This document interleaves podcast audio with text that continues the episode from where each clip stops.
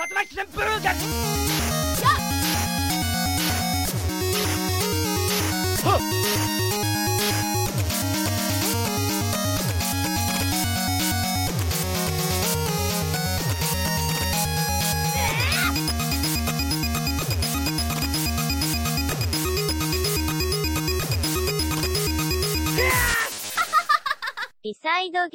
Et bonjour à tous, on se retrouve aujourd'hui pour un nouveau podcast et encore une fois consacré à Blizzard parce qu'on n'a pas fini d'en parler et on va entamer une très grosse partie qui s'appelle World of Warcraft.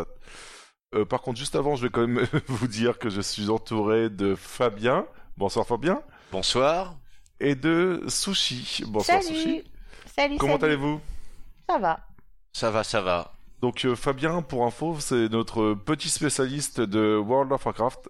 Et euh, ça tombe bien, on va commencer directement par toi, puisque la dernière fois on avait présenté un peu toute la, euh, ludographie de Blizzard jusqu'à Warcraft 3, qui nous avait été présenté par Étienne. Et là on va démarrer avec euh, World of Warcraft qui est sorti en 2004. Euh, Fabien, qu'est-ce que tu aurais beau à nous dire sur ce jeu-là? Sur Warcraft, ils ont décidé d'évoluer, passer sur le, arrêter le jeu de stratégie et passer sur un MMO qui leur paraissait plus dans l'avenir de ce qui se faisait. Et à ce moment-là, en fait, on a basculé complètement et passé du jeu de stratégie au MMO. Et ça a été, ça, ça a été la révolution, en fait. Déjà c'était un sacré carnage au point de vue des serveurs d'après ce que j'entendais parler, quoi. Parce que... À l'é- à l'époque, ouais, fallait les faire tenir hein, parce que Blizzard, c'est une machine de guerre. C'est vraiment une industrie qui tourne et euh, quand la, la cinématique d'intro du jeu est sortie, c'était euh, c'était la claque dans la tronche. Ouais, de toute façon, ils étaient ouais. tous en mode cinématique euh, jusqu'à présent. Avec Warcraft 3, c'est pareil, il y avait de grosses cin- cinématiques qui étaient sorties. Depuis toujours, toutes leurs cinématiques sont, sont géniales. Enfin, c'est, ça a toujours été dans l'idée. Et le film Warcraft, même s'il n'est pas aussi bon qu'on pourrait le dire ou quoi que ce soit, ça a toujours été dans la volonté de Blizzard d'arriver à quelque chose de cinématographique. Euh, au début de mémoire, tu avais la Horde et l'Alliance, tu pouvais choisir Ouais. les deux côtés, ouais, c'est ça? On choisissait l'un ou l'autre en fonction des races euh, majeures. Donc les elfes de la nuit, les nains, les humains, les gnomes. Et ça va être tout pour l'Alliance. Et les trolls, les orques, les taurennes. Et les morts vivants Et les morts vivants. Ouais. Les morts vivants que j'aime pas du tout. voilà.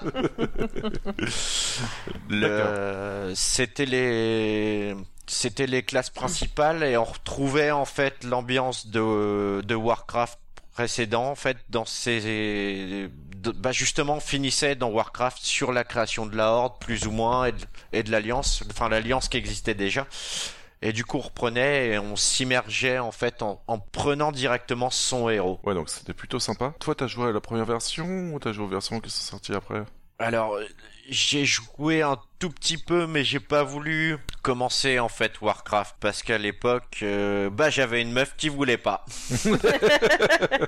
Ouais, c'est un peu le problème des MMO. en fait, dès que tu t'y plonges, euh, bah, tu payes un abonnement mensuel, donc tu te dis, bah, Voilà. vas-y, faut bien que je joue pour rentabiliser le truc, et du coup, ouais, ça c'est clair. Et puis c'est surtout qu'en fait, j'ai, euh, je, je suis addict aux vidéo games. Ouais, donc, Donc, du coup, Warcraft, enfin WoW pendant 3 ans sans aucune extension, et en 2007, on a euh, Burning Crusade qui arrive.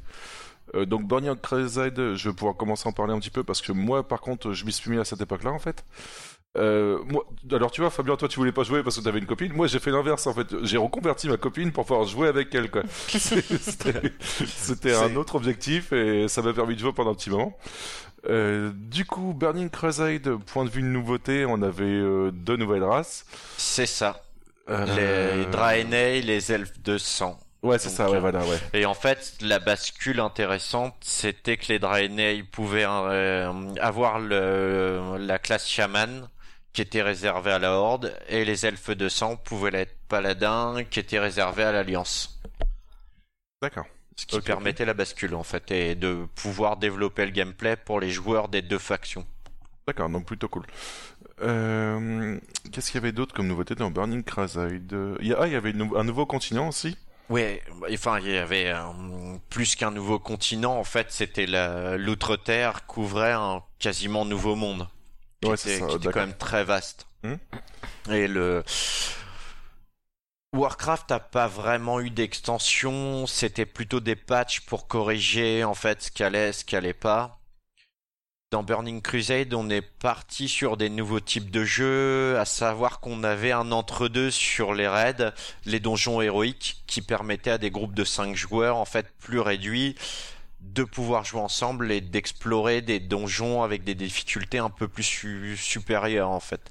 Le gameplay était vraiment sympa parce qu'il y avait des vraies stratégies, on avait un gameplay très poussé et qui était intéressant vis-à-vis de ce qui se faisait. On n'avait plus besoin à l'époque, fallait quand même être 40 environ pour faire du raid. Ils se sont rendus compte que c'était une galère sans nom. Ils ont balancé du 25 joueurs sur Burning Crusade qui Ouais. était plus optimisé et plus sympathique en fait. Vu que les premières guildes regroupaient des, euh, des dizaines et des dizaines de mondes, de personnes en fait pour faire.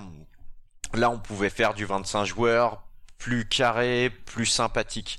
Parce que à l'époque, en fait, moi, je jouais pas, mais j'avais des potes qui étaient sur un, sur du raid, qui faisaient déjà des vidéos YouTube qui étaient assez rigolotes Ouais. le clan Blackrock et le c'était juste militaire en fait de faire un raid de 40 joueurs à savoir que il y avait il y avait en fait euh, on créait le chef de raid le chef de raid avait euh, besoin de deux raid leaders.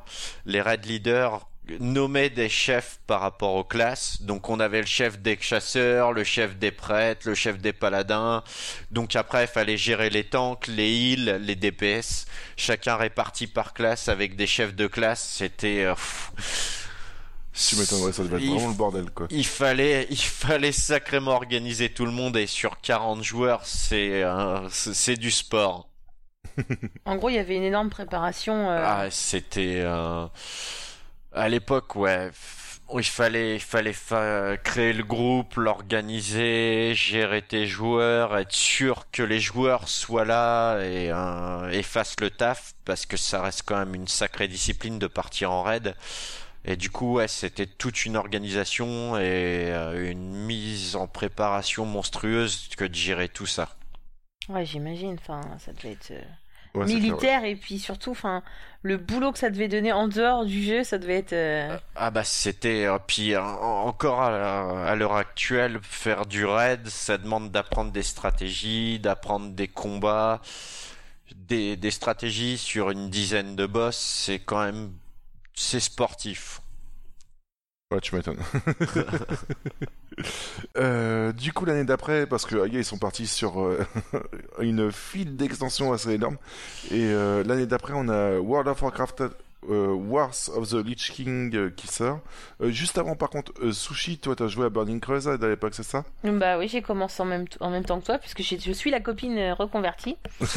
et ouais, non, j'ai commencé en même temps que toi. Bah, alors moi, c'était mon tout premier MMO. Ouais. Et euh, c'était vraiment aussi mon début dans le jeu vidéo. Enfin, vraiment, quand j'ai commencé. Et il faut avouer que j'étais complètement paumée, quoi.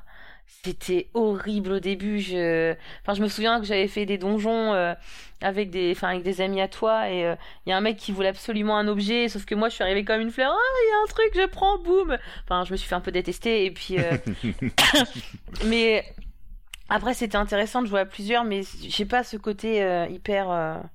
hyper sociable. Enfin, j'aime pas trop euh, jouer avec des gens, donc. euh, Ouais, donc un même RPG, quand t'as pas le côté social, c'est un Ah, peu compliqué, c'est- quoi.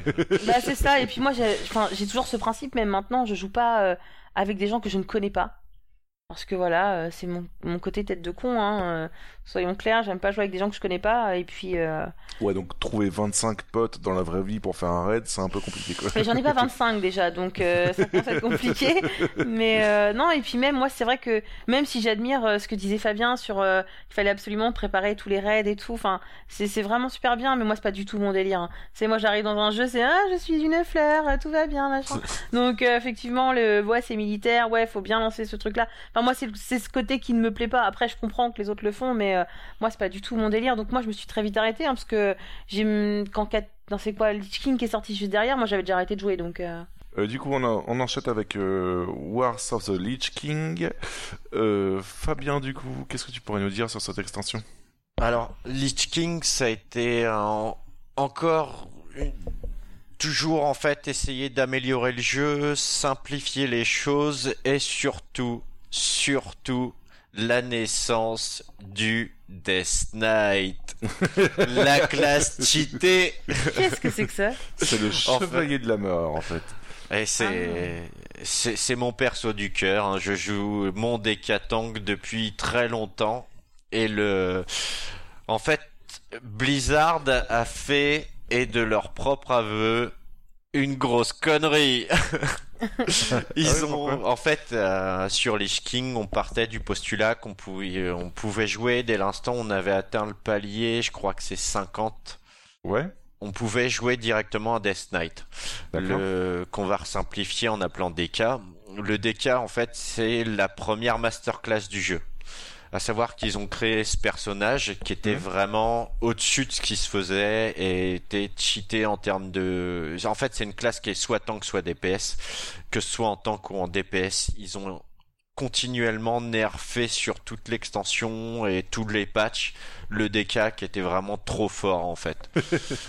et euh, encore, enfin jusqu'à la fin et au début de Cataclysme, c'était nerf sur nerf en fait. Le, le en tank c'est vraiment trop fort. En DPS c'était abusé. C'était une masterclass et ils ont dit que plus jamais ils recommenceraient en fait à introduire une classe pareille qui était vraiment au-dessus des autres. C'est euh, c'est un espèce de paladin noir qui se qui s'auto-heal en fait. D'accord, ouais, donc euh, c'est- une petite pourriture, quoi. ouais, euh, Mais Ils ont essayé de le recalibrer depuis ou euh, Ouais. Ouais, ils Ouais. en ont refait à chaque extension, comme il disait Fabien. Ouais. En fait, Je, moi, je joue des cas et en tank, je prends énormément de dégâts, mais j'arrive à faire quatrième en score de heal quand on fait du raid, alors que je devrais même pas. Ah ouais. Je, je heal autant qu'un heal. J'arrive à me soigner des montants de dégâts monstrueux et euh, je- il y a des moments où j'ai même plus besoin d'équipe. Enfin, de- les combats durent longtemps, mais je peux me démerder tout seul sans soutien par sur certaines extensions ou certains donjons en fait.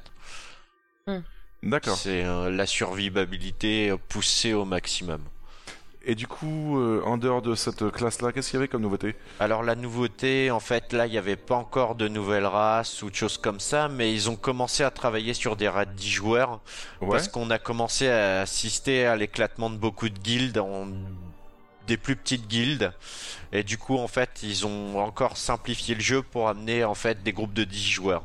Et c'était beaucoup plus facile de rentrer en raid et de préparer ces soirées en fait. euh, Sachant que les, raids étaient quand même... Alors ils étaient déjà bien grands sur euh, Burning Crusade, notamment le dernier Temple Noir qui était vraiment très long, mais sur Lich King on en avait deux Nax Ramas et euh, bah, le, la citadelle de la couronne de glace où on finissait par tuer Arthas Ouais. qui était en 4L aussi et qui était vraiment bien long, qui nécessitait quasiment parfois un mois, un mois de raid complet en fait, en prenant de 1 à 2 soirs par semaine. Ah ouais, putain, c'est c'est énorme. C'était du sport. hein. Tu m'étonnes, ouais. Et tu disais qu'on pouvait démarrer le, le DK au level 50 et le level scale maximum, il était à combien en fait? Alors sur Lich King, on finissait à 80, D'accord. Ok, ok. level 50, 60, ouais c'était 80. 80 on finissait. D'accord, ok.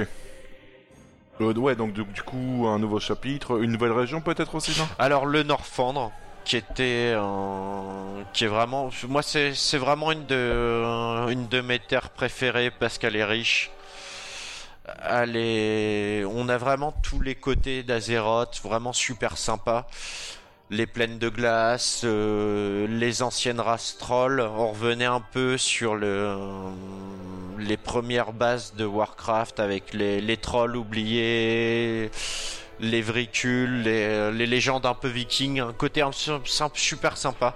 En fait, ça changeait de Burning Crusade que je trouvais vraiment. En fait, il y avait des, des passages de Burning Crusade en termes de leveling qui étaient assez vides. C'est des grandes plaines arides et qui sont pas toujours évidentes ou, ou, ou amusantes parce que ça manque de PNJ et de quêtes en fait. Par contre, Burning Crusade, en fait, euh, même si c'était désertique, en fait, tu avais l'arrivée des montures volantes, si je dis pas de bêtises, en fait. C'était ça qui permettait de. de bah, justement, de. Ouais, tu- de, de tu raccourcir pouvais voler, un peu hein, tous ces étendues, Tu en fait. pouvais quoi. voler en fait sur euh, sur l'outre-terre, mais pas en Azeroth encore. Ça arrivait tard, ça, le vol sur Azeroth complet. Tu pouvais voler aussi au Norfandre, mais juste au Norfandre. D'accord, ok. D'accord, donc euh, pour résumer, on avait bien une nouvelle région Ouais. et une nouvelle classe. Ok. Et il y a surtout eu la, la petite blague en fait du de Lich King, c'était l'étude psychologique qui avait été menée en fait sur et la sociologie en jeu pour étudier le comportement des personnes. Puisqu'il y avait en fait, euh, ils avaient testé euh, sur une semaine euh, ou plusieurs, je sais plus exactement. On appliquait un debuff, un debuff impliquait un, un debuff sur des joueurs et en fait les joueurs contaminés qui sortaient du raid contaminaient à leur tour les autres joueurs qui croisaient et en fait ils se sont euh, ils ont testé euh, et, et mené cette étude sociologique de voir comment les gens réagissaient et pouvaient créer une pandémie.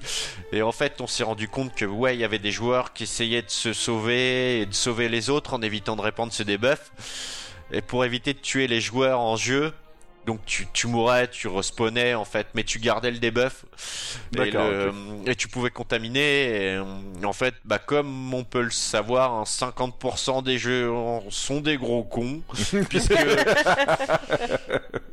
on, avait des joueurs qui jouaient le jeu, qui allaient mourir sans s'isolant dans des dans des parties du Norfandre, qui essayaient d'éviter le contact, et d'autres qui se baladaient dans la capitale, refilaient ça à tout le monde et allez hop. Mais c'est super intéressant, je trouve ça. Enfin, C'est- Mais l'étude avait été, avait été étudiée et je pense qu'on peut encore trouver les rapports. hein, Et euh, c'est vraiment génial de voir comment les gens ont joué le jeu et d'autres non, en fait, ont vraiment tout fait pour répandre la maladie, euh, quitte à l'amener dans les capitales adverses. ça c'est vache, ça. ah bah ça. Dans Warcraft, on va pas se mentir, on joue un jeu de rôle. Et le, le nerf de la guerre dans Warcraft, bah c'est la guerre entre les deux, les deux factions. hein. Ouais, tu Les raids, les raids capitales, c'est un truc. Tu peux pas jouer à Warcraft sans en avoir fait un. Ouais, tu m'étonnes. Faut, faut, faut farmer du, P- du, du PJ là. Tu, tu y vas, hop, tu le tues, tu reviens avec des potes et tu déclenches une bonne grosse bagarre. Ah ouais, non mais. D'accord, d'accord. Donc euh, deux ans plus tard, ensuite, on a Cataclysme qui sort. Euh, si j'ai bien suivi tout à l'heure, tu m'as dit que c'était à partir de cette extension-là que tu avais commencé à jouer au jeu. J'ai commencé à, ouais, à jouer et à y aller réellement. C'était un. J'ai commencé dans une guilde ultra militaire. En fait, je- j'ai commencé le jeu, je, jouais paladin. J'ai commencé et en fait, ça a été, euh, ça a été un peu bizarre. Passer tank et euh, apprendre la sociabilité, euh, comment se comporter avec des noobs, des Kevin. Et du coup, ouais, c'était. euh, et je suis passé dans une guilde où en fait j'étais euh, tank essuyeur de banc. À savoir que j'étais formé pour attendre mon tour et remplacer en cas de besoin. Ce qui était super chiant en fait. T'es dans une guilde pour attendre qu'on t'appelle. Donc pas trop. Et euh, bon bah en fait ils ont disband parce que c'était des mecs qui se pensaient en, en faire partie de l'élite alors que c'est des nobody qui jouent sur. on- franchement je joue sur Vol'jin, c'est un serveur qui est vraiment casu, qui est rigolo. On est plus en mode pas prise de tête. On est là pour faire du PVE, un peu d'environnement, du raid sympa. Et c'est, euh, on est loin d'être sur les gros serveurs où c'est, c'est des downs en mythique euh, ou qui sont vraiment coriaces. Donc euh, moi j'ai rejoint la guilde, c'était sur l'extension d'après, mais j'ai passé une grande partie du temps à attendre qu'on m'appelait, à faire les donges.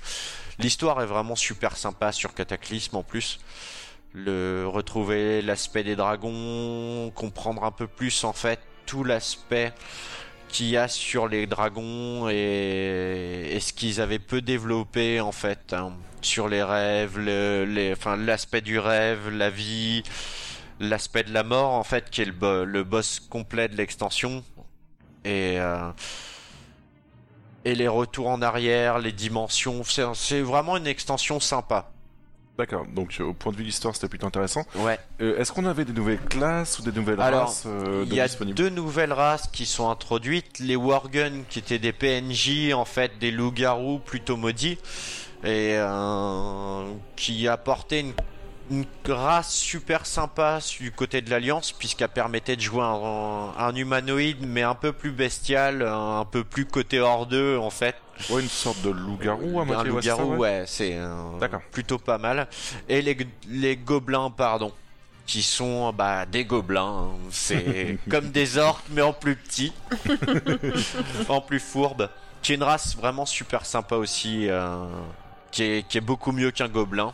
Puisqu'un gobelin, rappelons que c'est la classe préférée des... Enfin, un gobelin, un gnome, un gnome qui est la classe des, des gens qui ont un problème psychologique. Pourquoi tu dis ça? Ce Non, que c'est- j'allais demander. C'est, c'est, c'est- Tu peux pas jouer gnome si t'as pas un souci dans ta tête. hein. D'accord, donc il y a une légende urbaine comme quoi ceux Ouais, qui ouais, jouent ouais. euh, Gnome sont perturbés, d'accord. Voilà. Comme ceux qui jouent euh, les elfes de sang. Euh, d'accord, donc du coup, euh, Burning Crusade introduisant Non, mais- un continent, Wars of Je- the Lich King un Ti- continent aussi, euh, Cataclysme, il avait un nouveau continent aussi ou, Alors, euh, euh, nouveau continent, non. Ils ont revisité en fait des zones, puisqu'en fait le principe de cataclysme, c'est que quand elle de mort se réveille, il, il crée un, un cataclysme en fait qui détruit une partie d'Azeroth. Et il y a beaucoup de, de régions qui sont modifiées. En fait, il y a un gouffre qui s'ouvre dans l'océan. Tu découvres une partie, donc c'est juste une région où tu joues sous l'eau. En fait, tu visites des temples sous l'eau. Tu as une partie désertique, t'as plein de décors qui sont modifiés, Hurlevent subit des dommages, t'as... Et c'est très tard, je crois que c'est... euh, Jusqu'à Mop, en fait, une partie de Hurlevent reste détruite et les tours portent les marques des griffes de... hum, L'aspect de la mort. J'oublie son nom. ah, je sais pas du tout. Euh, Neltarion. Neltarion. D'accord, ok. D'accord, donc du coup, ouais, vraiment une, par cette fois-ci, une partie axée sur la grosse transformation des, des- du premier Du- continent, en ouais, fait, voilà, de la, de terre de ça. D'accord, ok. Et le, mais en fait, ce qui est intéressant, c'est tout le côté dragon, puisque la plupart des raids se jouent contre les dragons, parce que les dragons dans Warcraft, c'est euh, chacun représente quelque chose. En fait, il y a la, magie, le feu, la vie. Enfin, il, y a plusieurs vols. Le vol vert, le vol bleu, donc le vert la vie. Le bleu, c'est les arcanes, c'est toute la magie. Le rouge, c'est Alexstrasza, c'est l'aspect de la vie. Il y a Chromie, en fait, qui est le dragon de bronze, c'est les gardiens du temps, en fait, c'est eux qui gèrent les, les failles euh, dimensionnelles qu'on retrouve, en fait, c'est vraiment quelque chose qu'on retrouve à plusieurs points du jeu depuis Burning Crusade, en fait. À savoir qu'il nous emmène pour rectifier les erreurs du passé. Et en fait, là, l'aspect de la mort, donc Neltarion, le dragon noir, se, se réveille et veut détruire, en fait, le, le monde et faire prévaloir la mort, hein, comme dans tout bon méchant qui se respecte euh, pour apporter la, la paix, tue tout le monde. et du coup, en fait, on joue avec les dragons. Les dragons sont ceux qui vont apporter les quêtes et surtout l'aide en fait aux, joueurs, les héros qui vont sauver le monde. Et c'est dans celui-là qu'en fait ils abandonnent en fait leur rôle de gardien et Thrall en fait abandonne son poste de chef de l'ordre pour pour devenir un nouvel aspect. C'est l'aspect mortel en fait parce que les dragons à la fin renoncent à leur immortalité pour euh, tuer Neltarion et confèrent en fait euh, une partie de leur pouvoir aux mortels et en fait Thrall à ce moment-là devient Goël le, donc Thrall, le- pour resituer, c'est un des chefs des orques, c'est le chef historique de la Horde. C'est lui, en fait, avec euh, Bane, Sabot de sang, Kern. Kern, Bane, c'est son fils. Shen Stormstooth, le panda, qui, malgré tout ce que pourront dire les détracteurs, existait déjà, a créé la Horde avec euh, Vol'jin, en fait, le chef des trolls. Tous les quatre, en fait, ils ont réuni tous les laissés pour compte qui, ne voulaient pas être pris par l'Alliance parce que euh, parce que différents. En fait, il y a ce côté en fait très élitiste de l'Alliance euh, dans l'histoire où ils acceptaient pas certaines races. Les orques parce qu'ils viennent de l'outre-terre et qu'ils ont commencé par une guerre, et les certaines races comme les taurennes en fait sont dans l'histoire sont mal acceptées. Et du coup, bah, les trolls euh, se rallient à eux parce qu'ils sont plus euh, dans le côté de la horde, qui est plus. En fait, la horde c'est moins policé, c'est c'est plus sauvage, alors que la- l'alliance, en fait, c'est vraiment le côté discipliné, poli de la chose, quoi. En fait, on a vraiment une ouais. civilisation menée et hiérarchisée. hein. D'accord, ok, ok. Du coup, il n'y a pas de méchants, il n'y a pas de gentils en fait.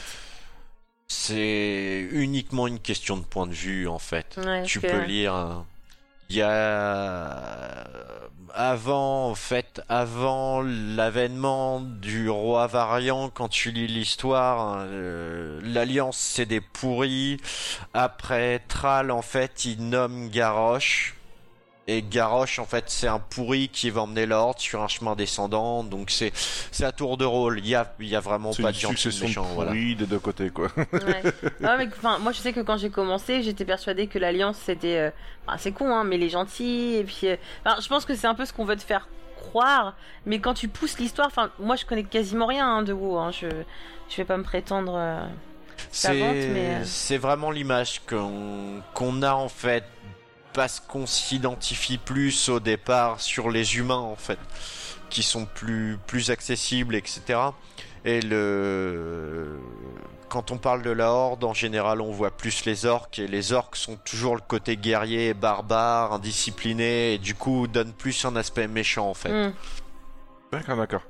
Et du coup, c'est dans cette extension-là que tu peux avoir ta monture volante sur euh, Azeroth, c'est ça? Partout en fait. Là c'était euh, D'accord, ouais. Comme ils avaient refait les terres, voilà. tant qu'à faire, autant profiter pour. euh, Donc on était reparti sur une simplification du jeu et pouvoir en fait pour le leveling proposer les montures volantes dès le niveau 60 en fait.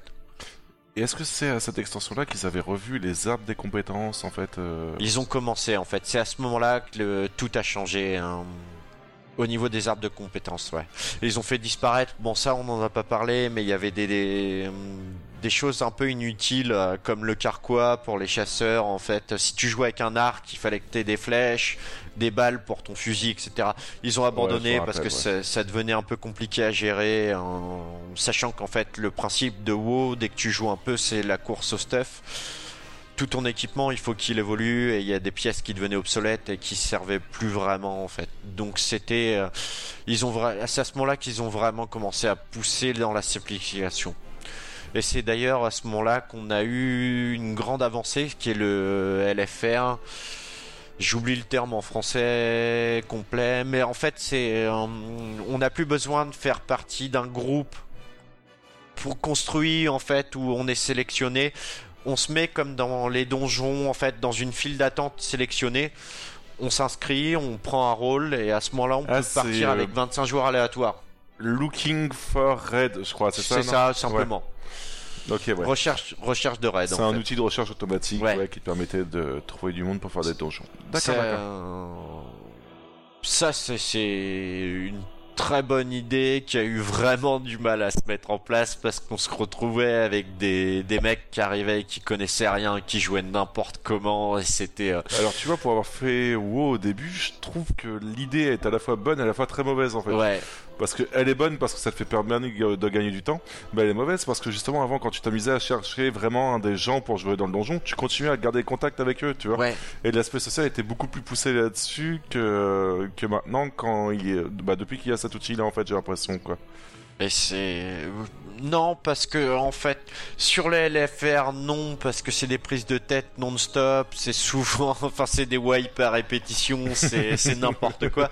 Sur les donjons, ça arrive ça arrive de plus facilement de se dire avec des joueurs sur qui tu t'entends bien de recréer des groupes régulièrement.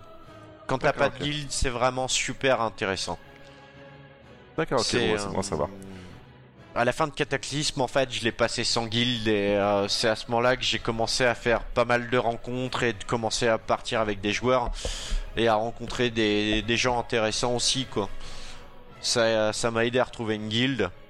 Et euh, bah de toute façon, depuis la fin de Cataclysme, euh, je suis chez eux et j'y reste. Bah du coup justement on va enchaîner parce que qui dit fin de Cataclysme dit en 2012 la sortie de Mist of Pandaria. Pandaria, ouais. Ouais.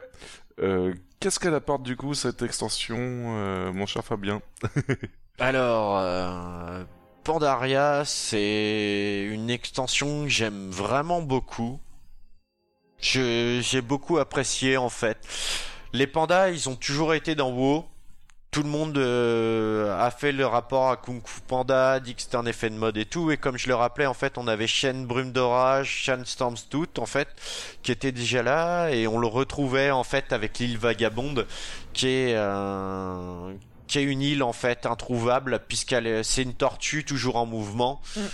Pour ceux... euh, qui- Oui, on avait justement ouais. commencé avec les pandas il y a pas longtemps quand on y Voilà. a joué euh, l'année dernière et puis ouais c'est vrai que ça se passait sur une tortue c'était plutôt fun en fait comme, Ouais. euh, comme début comme truc. Ouais, c'était vraiment joli. Franchement, Les- euh, les graphismes, bah, pas les graphismes, mais les décors et tout, c'était super, euh, super bien fait. Et puis l'idée de la tortue, enfin, c'est trop cool. Ouais, c'est bah, c'est un petit clin d'œil pour ceux qui savent à Terry Pratchett, mais le et le côté asiatique est vraiment super sympa. euh, Ah oui, c'est beau. Et, ah ouais. Ouais. Et il est, j'aime bien, j'ai j'ai beaucoup aimé. On avait d'ailleurs la, la nouvelle classe, les moines. Forcément, on introduisait le kung-fu. C'était difficile de pas faire une classe comme ça. D'accord. Allez. donc, du coup euh, nouvelle race avec les pandas. Les nouvelles races, les pandas, ouais. Ouais. Euh, D'ailleurs qui était la première race à ne pas choisir de clan si je dis pas le connerie c'est ça non? Si en fait tu tu, tu fais en fait tu, tu fais ton leveling jusqu'au niveau 10 ou 20 et à partir de là on te donne Ah le oui, choix vrai, oui, en fait. ouais. Et Mm. toute l'histoire, tu la passes avec tes deux PNJ qui commencent à se laisser séduire par chacun des deux côtés, qui finissent par se séparer. Et c'est super difficile de faire cette histoire Mm. et à la fin de trancher pour l'un ou l'autre parce que c'est, euh, tu te rends compte que le- il- personne n'a raison. Tu vas juste faire un choix et euh, c'est difficile. Ouais, tu m'étonnes. Euh, du coup, qu'est-ce qu'on avait de nouveau en dehors de l'île des pandas en fait? On avait un, nouveau continent aussi euh, Ah, c'était ouais un nouveau continent, un peu dans l'esprit du Norfandre en fait, euh, où on reprenait l'idée en fait de plusieurs régions vraiment, et ça restait vraiment sur le domaine asiatique avec différentes. euh, on, on avait les mantides qui étaient introduits en fait là cette fois. On retrouvait les dieux très anciens qu'on abordait dans dans Lich King sur le raid de Ulduar et les titans. Et là en fait on se rend compte que que les les titans et les dieux très anciens ont vraiment un rôle dans Warcraft et dans World of Warcraft qui va être euh, qui va être continué. De toute façon on sait pas encore comment mais c'est quelque chose qui va revenir. D'accord. c'est euh, le panthéon en fait euh, des dieux des dieux malveillants qui ont engendré énormément de choses et qu'on combat aussi euh, au fur et à mesure du jeu D'accord. Donc euh, nouvelle race, nouvelle classe, nouveau continent quoi. Donc euh, tout le tout team pour faire une bonne Voilà. Euh, nouvelle level scaling en fait. Ouais, cette fois-ci c'était level on- 100, une connerie comme ça. Non, on est arrivé sur donc à la fin de Cataclysme, on était à 85, on passait à 90 à Mop. D'accord. Ok, ok. Euh, ouais, bah c'est tout. Du coup, je pense euh, il n'y avait pas forcément d'autres trucs. Une simplification du gameplay encore une fois ou euh, Toujours un peu, ouais. D'accord. Ouais, donc euh, ils ont sans cesse essayé de, vraiment Ouais. simplifier pour amener de plus en plus de nouvelles En fait, personnes. On s- Le but c'était de diminuer les barres d'action et de supprimer les sorts qui servaient à rien parce que on en avait trop, il y en avait qui étaient inutilisés, on on gagnait des sorts et euh, c'était pas toujours évident en fait. Bon, J'avoue que dans Burning Crusade, par exemple, quand je jouais mon démoniste, je me retrouvais très vite avec 3-4 barres de, de sorts et c'était bien le bordel à gérer. Ouais, ouais, c'était. Alors, dans, dans quel ordre il faut que j'incante C'est ça. Ouais, non, c'était un peu trop piano et c'était simplifié. euh, la simplification suprême, là, ça a été sur Warlords juste après. Ah bah justement, je- on va y arriver du coup. on va y euh, arriver, ouais. 2014, ouais, euh, Warlords of the Draenor. Euh, ouais, donc du coup, tu disais une grosse simplification. En quoi au juste En fait, on est arrivé sur 7 sorts à peu près. 7 à 8 et c'est Ouais, vraiment 7 à 8, ça fait ouais, vraiment tout ça petit, fait même, hein. euh, tout petit ouais. C'est- que t'avais avant, hein. Je t'avoue que quand le quand je suis passé de 15 sorts réguliers sur euh, ouais entre 12 et 15 sur le DK à 7 à 8 euh, je me suis dit waouh c'est un peu trop facile. Euh, du coup, en dehors de cette simplification, qu'est-ce qu'a apporté euh, Warlords of Draenor? Pour moi rien. C'est sûrement la c'est je crois que c'est une des plus mauvaises que j'ai faites. J'ai arrêté pendant près d'un an c'est j'ai- euh, en fait j'ai commencé l'extension ils ont apporté le fief. Le fief c'était une base euh, sur laquelle en fait tu, tu construisais une base qui te permettait de construire des choses, euh, donc des boutiques de métiers, des écuries de montures pour farmer les montures, tu pouvais faire du commerce, tu pouvais faire plein de choses, et au final tu jouais tout seul. Tu te retrouvais à tout faire dedans, à plus quasiment avoir de choses, euh, et de, du, je trouve qu'en fait ils ont restreint le côté social à mort, et euh, tu jouais tout seul dans ton fief, tu faisais tes missions de fief, tu partais en donjon en raid, et euh, c'était le seul moment quasiment où tu jouais avec tes guildes et ils se sont rendu compte que très vite sur l'extension ils ont complètement coupé le côté social et euh, que ça servait plus à rien en fait de jouer euh, si tu t'avais pas envie de le faire tout seul quoi. C'était Ouais, d'accord, ouais, c'est plutôt moyen en fait. hein, donc euh, pour un. MMO, ouais, on passait du côté ultra social à toujours faire des quêtes, des choses en groupe, à passer ton temps dans fief, à faire tous. Tu pouvais faire tous les métiers en fait. Tu pouvais faire ce que tu voulais, tu pouvais monter tes rerolls, leur faire avoir des, des boutiques spécifiques et tout tout crafter tout seul. D'accord, ok, ouais, c'est Oh. plutôt bizarre comme principe. C'est, euh, j'ai été très dérouté et c'est vraiment quelque chose qui m'a, qui m'a coupé l'envie de jouer en fait. Je partais en raid, mais euh, je retrouvais plus l'envie en fait. euh, L'idée, l'envie de, j'étais avec la guilde. Pourtant, j'adore. euh, C'est euh, mes confrères. là, on joue super bien. On a une guilde vraiment super sympa. Mais on se voyait que en raid deux fois par semaine et on faisait plus rien ensemble. D'accord, ok, ouais, bah c'est plutôt euh, surprenant comme truc. Il y ça- avait pas non plus de nouveaux continents euh, Alors euh, si on partait ça par contre euh, la- la- le leveling en fait la quête de base était géniale. On partait sur donc Garrosh qui a, qui a pourri la horde et qui a pourri le monde dans Mop qui est possédé par, un- par un esprit de vengeance que le, chat de la colère. Et euh, en fait il fuit à travers une, euh, une faille temporelle. En fait il est plus ou moins attiré par la légion vers euh, un parallèle en fait où on trouve l'autre terre donc Draenor avant qu'elle soit corrompue. Et lui en fait va empêcher la la horde primaire donc uniquement la horde orque de passer le pacte en fait qui amène Burning Crusade, enfin avant Burning Crusade et l'exode des orques, à savoir que Ga, euh, c'est pas, c'est Gromash son père qui fait un pacte avec Manoroth et là en fait il empêche ce pacte et les, les orques restent libres. Et donc Gul'dan le grand démoniste en fait qui fait euh, qui fait ouvrir le portail de d'outre-terre en fait pour essayer d'amener la légion euh, comme on peut le voir en fait dans le film World of Warcraft.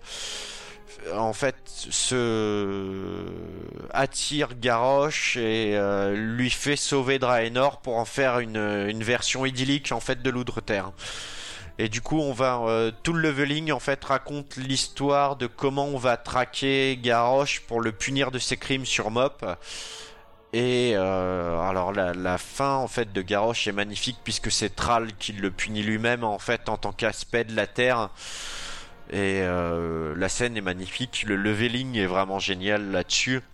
Mais euh, Ouais, par Après contre, ça, voilà, L'aspect de raid et de donjons en plusieurs qui était Ouais. beaucoup moins sympa.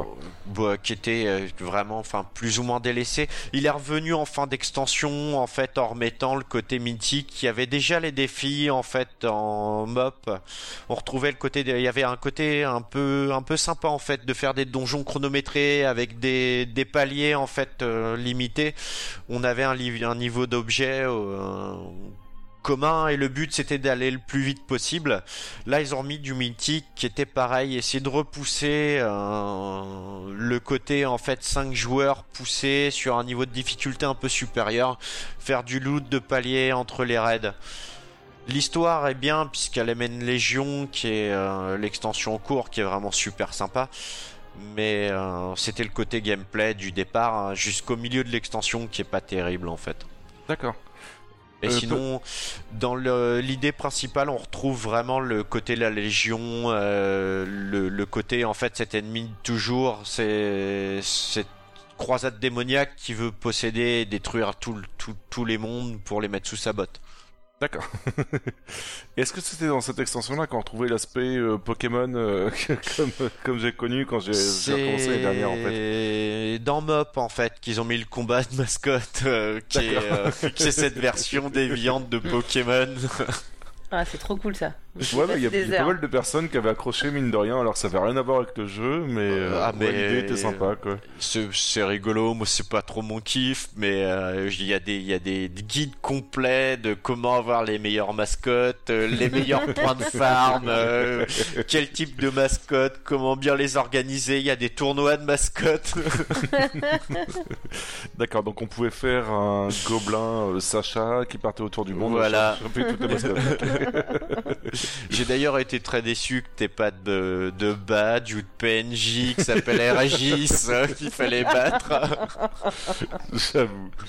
Et euh, du coup, la dernière extension est sortie euh, l'année dernière et elle s'appelle Légion. Qu'est-ce qu'elle apporte de nouveau, juste? Alors, euh, Légion, c'est vraiment une très très bonne extension. En termes de jeu, ils ont sorti une classe un peu un peu bizarre, les chasseurs de démons en fait, dans la lignée d'Illidan Hurlorage et ces chasseurs de démons qu'on trouvait déjà dans Burning Crusade. Ouais. C'est euh, donc c'est uniquement réservé aux elfes de sang pour la horde et aux elfes de la nuit. Et on... c'est parti comme une masterclass pour le DK et ils ont nerfé ça très vite en fait pour éviter d'avoir justement une autre classe déviante à gérer comme ils avaient pu le faire à l'époque de euh, Lich King. Et, le... et on reprend vraiment l'histoire de la Légion en la poussant plus. Et donc cette fois on part vers une destruction totale de la Légion et on visite enfin le, le monde des Draenei en fait puisque les Draenei viennent d'une planète euh, extérieure en fait à Azeroth qui s'appelle Argus. Et en fait là sur le dernier patch on va sur Argus pour, ter- pour en terminer une bonne fois pour toutes avec la Légion en fait. D'accord, donc euh, nouveau continent, nouvelle classe. Alors, Euh, euh, deux nouveaux continents en fait à plusieurs régions. Le premier, le rivage brisé, en fait, euh, c'est un espèce de medley de tout ce qu'il y a de bon. On retrouve euh, le côté un peu Norfandre avec la Légion, enfin avec Tornheim et les véhicules, Valshara qui est le, le rêve d'émeraude en fait, qui est très lié aux elfes de la nuit puisque c'est le berceau des druides. Sur Amar, le berceau des, des hauts elfes en fait qui sont les ancêtres des elfes avant qu'ils se séparent et qu'ils fassent les elfes de la nuit et les elfes de sang où c'est les premiers arcanistes et euh, qui est en fait le, le point névralgique de Légion euh, au début en fait c'est là qu'on va tuer Gul'dan qu'on met une bonne fin pour toutes à... Gul'dan est mort et en fait revient cette version dimensionnelle revient en fait depuis s'échappe de du, du Draenor de Warlord et atterrit en fait dans, dans notre ligne dimensionnelle et se et prépare en fait l'avènement de la Légion en fait en recréant le portail et le fait depuis sur Amar la terre des arcanistes. D'accord. on a ça, on a Bah, déjà un nouveau level cap à 110. ouais bah on si est passé pas à de conneries, 110 c'est ça, en ouais fait. D'accord. On est monté à 100 sur Warlords et on passe à 110 sur Légion. Et le il y avait une autre région, donc il y avait le Shara, Azuna, qui est pareil, une terre, euh, une terre maritime où on a le berceau de la reine Ashara qui est euh, une pute. Puisque c'est. Ça a le mérite d'être clair. En fait, c'est elle qui pourrit les... une partie des elfes et hein, qui les fait tomber dans la Légion aussi. En fait, c'est un qui qui en fait elle vend son peuple euh, à la Légion euh, en échange de pouvoir, bah, comme tous les pactes avec le diable en fait. D'accord, ok. Euh, donc deux nouveaux continents, je Et voilà, résume, deux et donc, nouveaux continents, Ouais, une nouvelle classe. Euh, pas de classe. nouvelle race cette fois-ci? Non, pas de nouvelle race. Pas de nouvelle ok. race. euh, ils, ils arrivent pas à trouver et en fait, euh, on a eu les pandas, on a eu les worgen, les gobelins. Mais en fait, après, je le- pense que ça commence vraiment à être énorme point de vue du ça fait, de ça là, fait déjà ouais. pas mal, ouais. Ouais. Ça fait un, ça fait un bon pool de races et le problème c'est qu'après on tomberait sur des, des choses un peu déviantes, genre euh, les, bah c'est ce qui va en fait faire le, le charme de la prochaine. On va en Euh, parler juste après, t'en fais pas. c'est euh, les, on va tomber dans les sous-races en fait, euh, puisqu'on va tomber dans des euh, des versions en fait selon bah là on a les il y a Orok c'est ça c'est Orok la région que je cherchais que j'ai oublié puisqu'on découvre en fait une nouvelle classe de taurennes avec des bois de serre qui est le don en fait euh, Des taurennes avec des boîtes de serre. ouais en fait qui est un, du tout, un don de la nature hein, les taurennes de Orok D'accord, ça peut être super sympa à voir Ouais. ça par contre. Je sais pas Et, comment ça existait. euh, et donc en fait sur Argus, le monde de- des Draenei, on découvre les Draenei Sancteforge, qui sont en fait les, les Draenei restants qui n'ont pas succombé à la Légion et à Sargeras. Et du coup en fait on pourra les jouer donc dans la prochaine. D'accord. Choisir un sous-type en fait, les nains sombrefer, les nains, euh, les elfes. euh, donc euh, les elfes de sang pourront choisir les elfes de sang commun ou les hauts elfes en prenant le- les elfes à la couleur, enfin couleur de peau bleu nuit comme ceux de Suramar. Et les bon donc les taurennes auront les hum, les bois en fait. On pourra choisir les bois comme ceux de hein, des, D'accord, donc des ça bois de c'est ce qui a été annoncé à la BlizzCon Ouais. du coup euh, cette année. D'accord, ok, ok. Euh, dans Légion d'ailleurs, il y avait une simplification du gameplay encore une fois. Non, ou- non, ouais, non. ça- ils se sont calmés là-dessus. Ouais, c'est Oh, deux sorts. Deux sorts, ouais, c'est ça. ouais. non, parce que 8 Non. sorts, ça commence à faire limite autant que dans Diablo, si je dis pas de conneries en fait. hein. Ah non, 6 dans Diablo. Ah ouais, non, 6 dans Diablo, ouais, donc non, j'ai rien dit, autant pour moi. D'accord. Euh, Bon, ouais, par donc, contre, euh, à la BlizzCon, ils ont annoncé du coup le, le fait de contrôler des sous-races, c'est ça? Ouais. D'accord, ok. Donc ce que j'expliquais juste avant en fait sur le choisir un type en fait. Et euh, bon c'est du cosmétique hein, c'est D'accord, c'est que du cosmétique, il n'y a Ouais. pas de nouveauté spécialement non, il y aura euh, pas de c'est plus sur une création de personnage en fait de pouvoir choisir un truc un peu plus euh, D'accord. C'est euh, pour le pour l'instant ils ont annoncé quatre donc il y a les nains on- donc on peut les choisir en sombre fer ou en un standard. Les elfes de la nuit on peut les choisir en version aux elfes. Donc euh, les premiers elfes et pareil pour les elfes de sang comme je disais et le Et du coup, les, les elfes de Suramar avec, euh, les taurennes et il y a ouais. les trolls aussi, en fait. Ils sont revenus sur le côté des trolls, les, les premiers. euh, J'ai oublié leur nom. Donc euh, c'est pareil, des trolls, mais en version plus tribale, en fait. D'accord, donc euh, l'extension concernera uniquement des sous-races ou on aura autre chose aussi euh, qui Pour a été l'instant, annoncé la BlizzCon on n'en sait pas plus, quoi. ça. D'accord, parce que j'ai vu que- d'après la bande-annonce, après je, je, je- j'ai suivi vite fait, il y aurait une grosse guerre qui éclaterait cette fois-ci ou un truc Non, assez c'est bizarre, pas, non euh, c'est pas une grosse guerre en fait. C'est dans le, dans l'histoire en fait le, on apprend que Sylvanas fait des, choses de son côté pour préparer le. En fait, le, le début de Légion, Variant meurt et on l'histoire en fait te donne une version un peu spéciale où c'est à toi de choisir si tu fais pas des deux côtés, en fait, tu penses que du côté de l'Alliance, tu penses que Sylvanas trahit et laisse mourir Variant, en fait, et laisse crever l'Alliance aux mains de la Légion. Si tu le fais côté Horde, tu vois qu'en fait, Sylvanas est prise à revers par la Légion et est forcé d'abandonner le flanc de Variant. Et pour sauver, en fait, euh, pour sauver sa peau et celle de la Horde, elle est obligée de, partir et faire retraite. Donc euh, à ce moment-là, en fait, elle n'est pas encore chef de la Horde.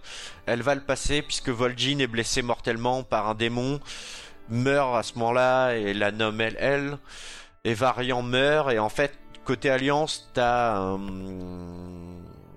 t'as Gristet et Jaina qui a été marquée par euh, par la traîtrise de Garrosh au moment de Mop qui assiste à ça et qui pense que Sylvanas est, euh, a trahi et donc les a laissés mourir.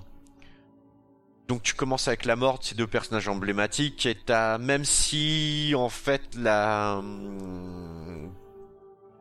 on part sur le côté de combat uni contre la Légion, t'as un, un front qui se monte en fait pour essayer d'écraser la horde euh, du côté de l'Alliance, en fait mené par Gristet, le roi des Worgen, et par Ouais. Jaina en fait qui, qui claque la corde du Kirin Tor. le- la congrégation des mages neutres en fait euh, dans le monde de Warcraft et qui qui pousse à la guerre. Et en fait, ce... on va revenir sur le côté très très terre à terre en fait de WoW, le combat éternel entre l'Alliance et la Horde et hein, surtout qu'en fait là il débloque la fameuse partie mythique, la partie qui existe sur la carte depuis le début mais qui n'a jamais été accessible. Le, Le milieu, royaume de Lordaeron. D'accord, ok. Et en fait, cette zone est, euh, est présente sur la carte depuis le tout début et personne n'a jamais pu y rentrer. Il y a des mecs qui ont modé le jeu. Il y a des mecs qui ont tenté d'y rentrer, mais il y a rien en fait. Et on n'a jamais pu voir. Et en fait, on va y retourner. Et le but, ça va être de posséder cette terre.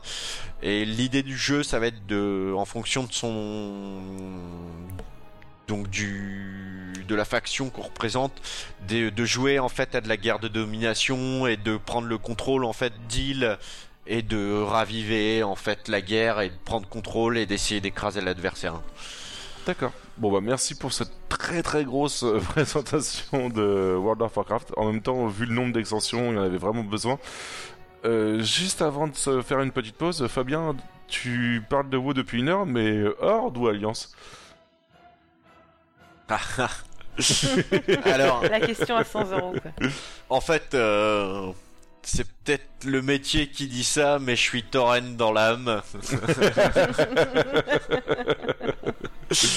Mais euh, en fait, les gens avec qui j'ai commencé à jouer étaient côté Alliance, euh, et du coup j'ai joué dans l'Alliance. Je joue en Worgen en fait, qui était la race soi-disant des Kevin au départ. Mais euh, j'ai toujours joué euh, côté Alliance. J'ai essayé de monter dans la Horde, mais tous les potes que j'avais sur place ont arrêté. Du coup, bah, je, je suis dans l'Alliance et j'y reste en fait parce que j'ai ma guilde. Bah écoute, je suis très bien dans la Horde quand je joue de temps en temps, Mais, et je euh, resterai de ce côté-là, moi par contre. Voilà. Et si je pouvais, hein, je jouerais un gros tauren guerrier, mais Ah, c'est bien ça. voilà. Et le, le petit truc en fait qu'il faut pas oublier, je me permets, c'est que il y avait ce les serveurs privés en fait qui proposaient de jouer chacun sur une époque de jeu qui a Ah oui, vrai, été entendu parler de ça, un- ouais. Blizzard leur a fait la guerre et les gens ont vraiment apporté énormément de soutien à tous les serveurs privés parce qu'ils étaient plus intéressés à jouer sur telle et telle extension ou avec tel palier, tel niveau de jeu, des gens qui supportaient pas. Et en fait, ils vont créer le Warcraft classique qui est développé par une équipe complètement annexe au jeu et qui permettra en fait pour le démarrage, si les choses sont telles qu'elles ont dites, on jouera au jeu tel qu'il était au tout début. D'accord, donc Mais ça pourrait serveur, vraiment être hein. sympa puisque la simplification du gameplay ne serait pas présente et on aurait Voilà. vraiment un jeu. euh, On tournerait ouais, sur le premier bulle de- du jeu. Avec les mêmes problèmes serveurs ou peut-être, peut-être. On sait pas trop euh, ce qu'ils vont faire. D'accord. Bon bah écoutez, on va se faire une petite pause. Euh, Fabien, je te remercie. Juste après, on accueillera Étienne qui va nous parler de... Bah, Étienne et Barbare plutôt qui vont nous parler de StarCraft 2 et Diablo 3. Mais en attendant, on s'écoute euh, Invincible de Alina Ginger... Gingertail, pardon, qui vient du jeu World of Warcraft. À tout de suite.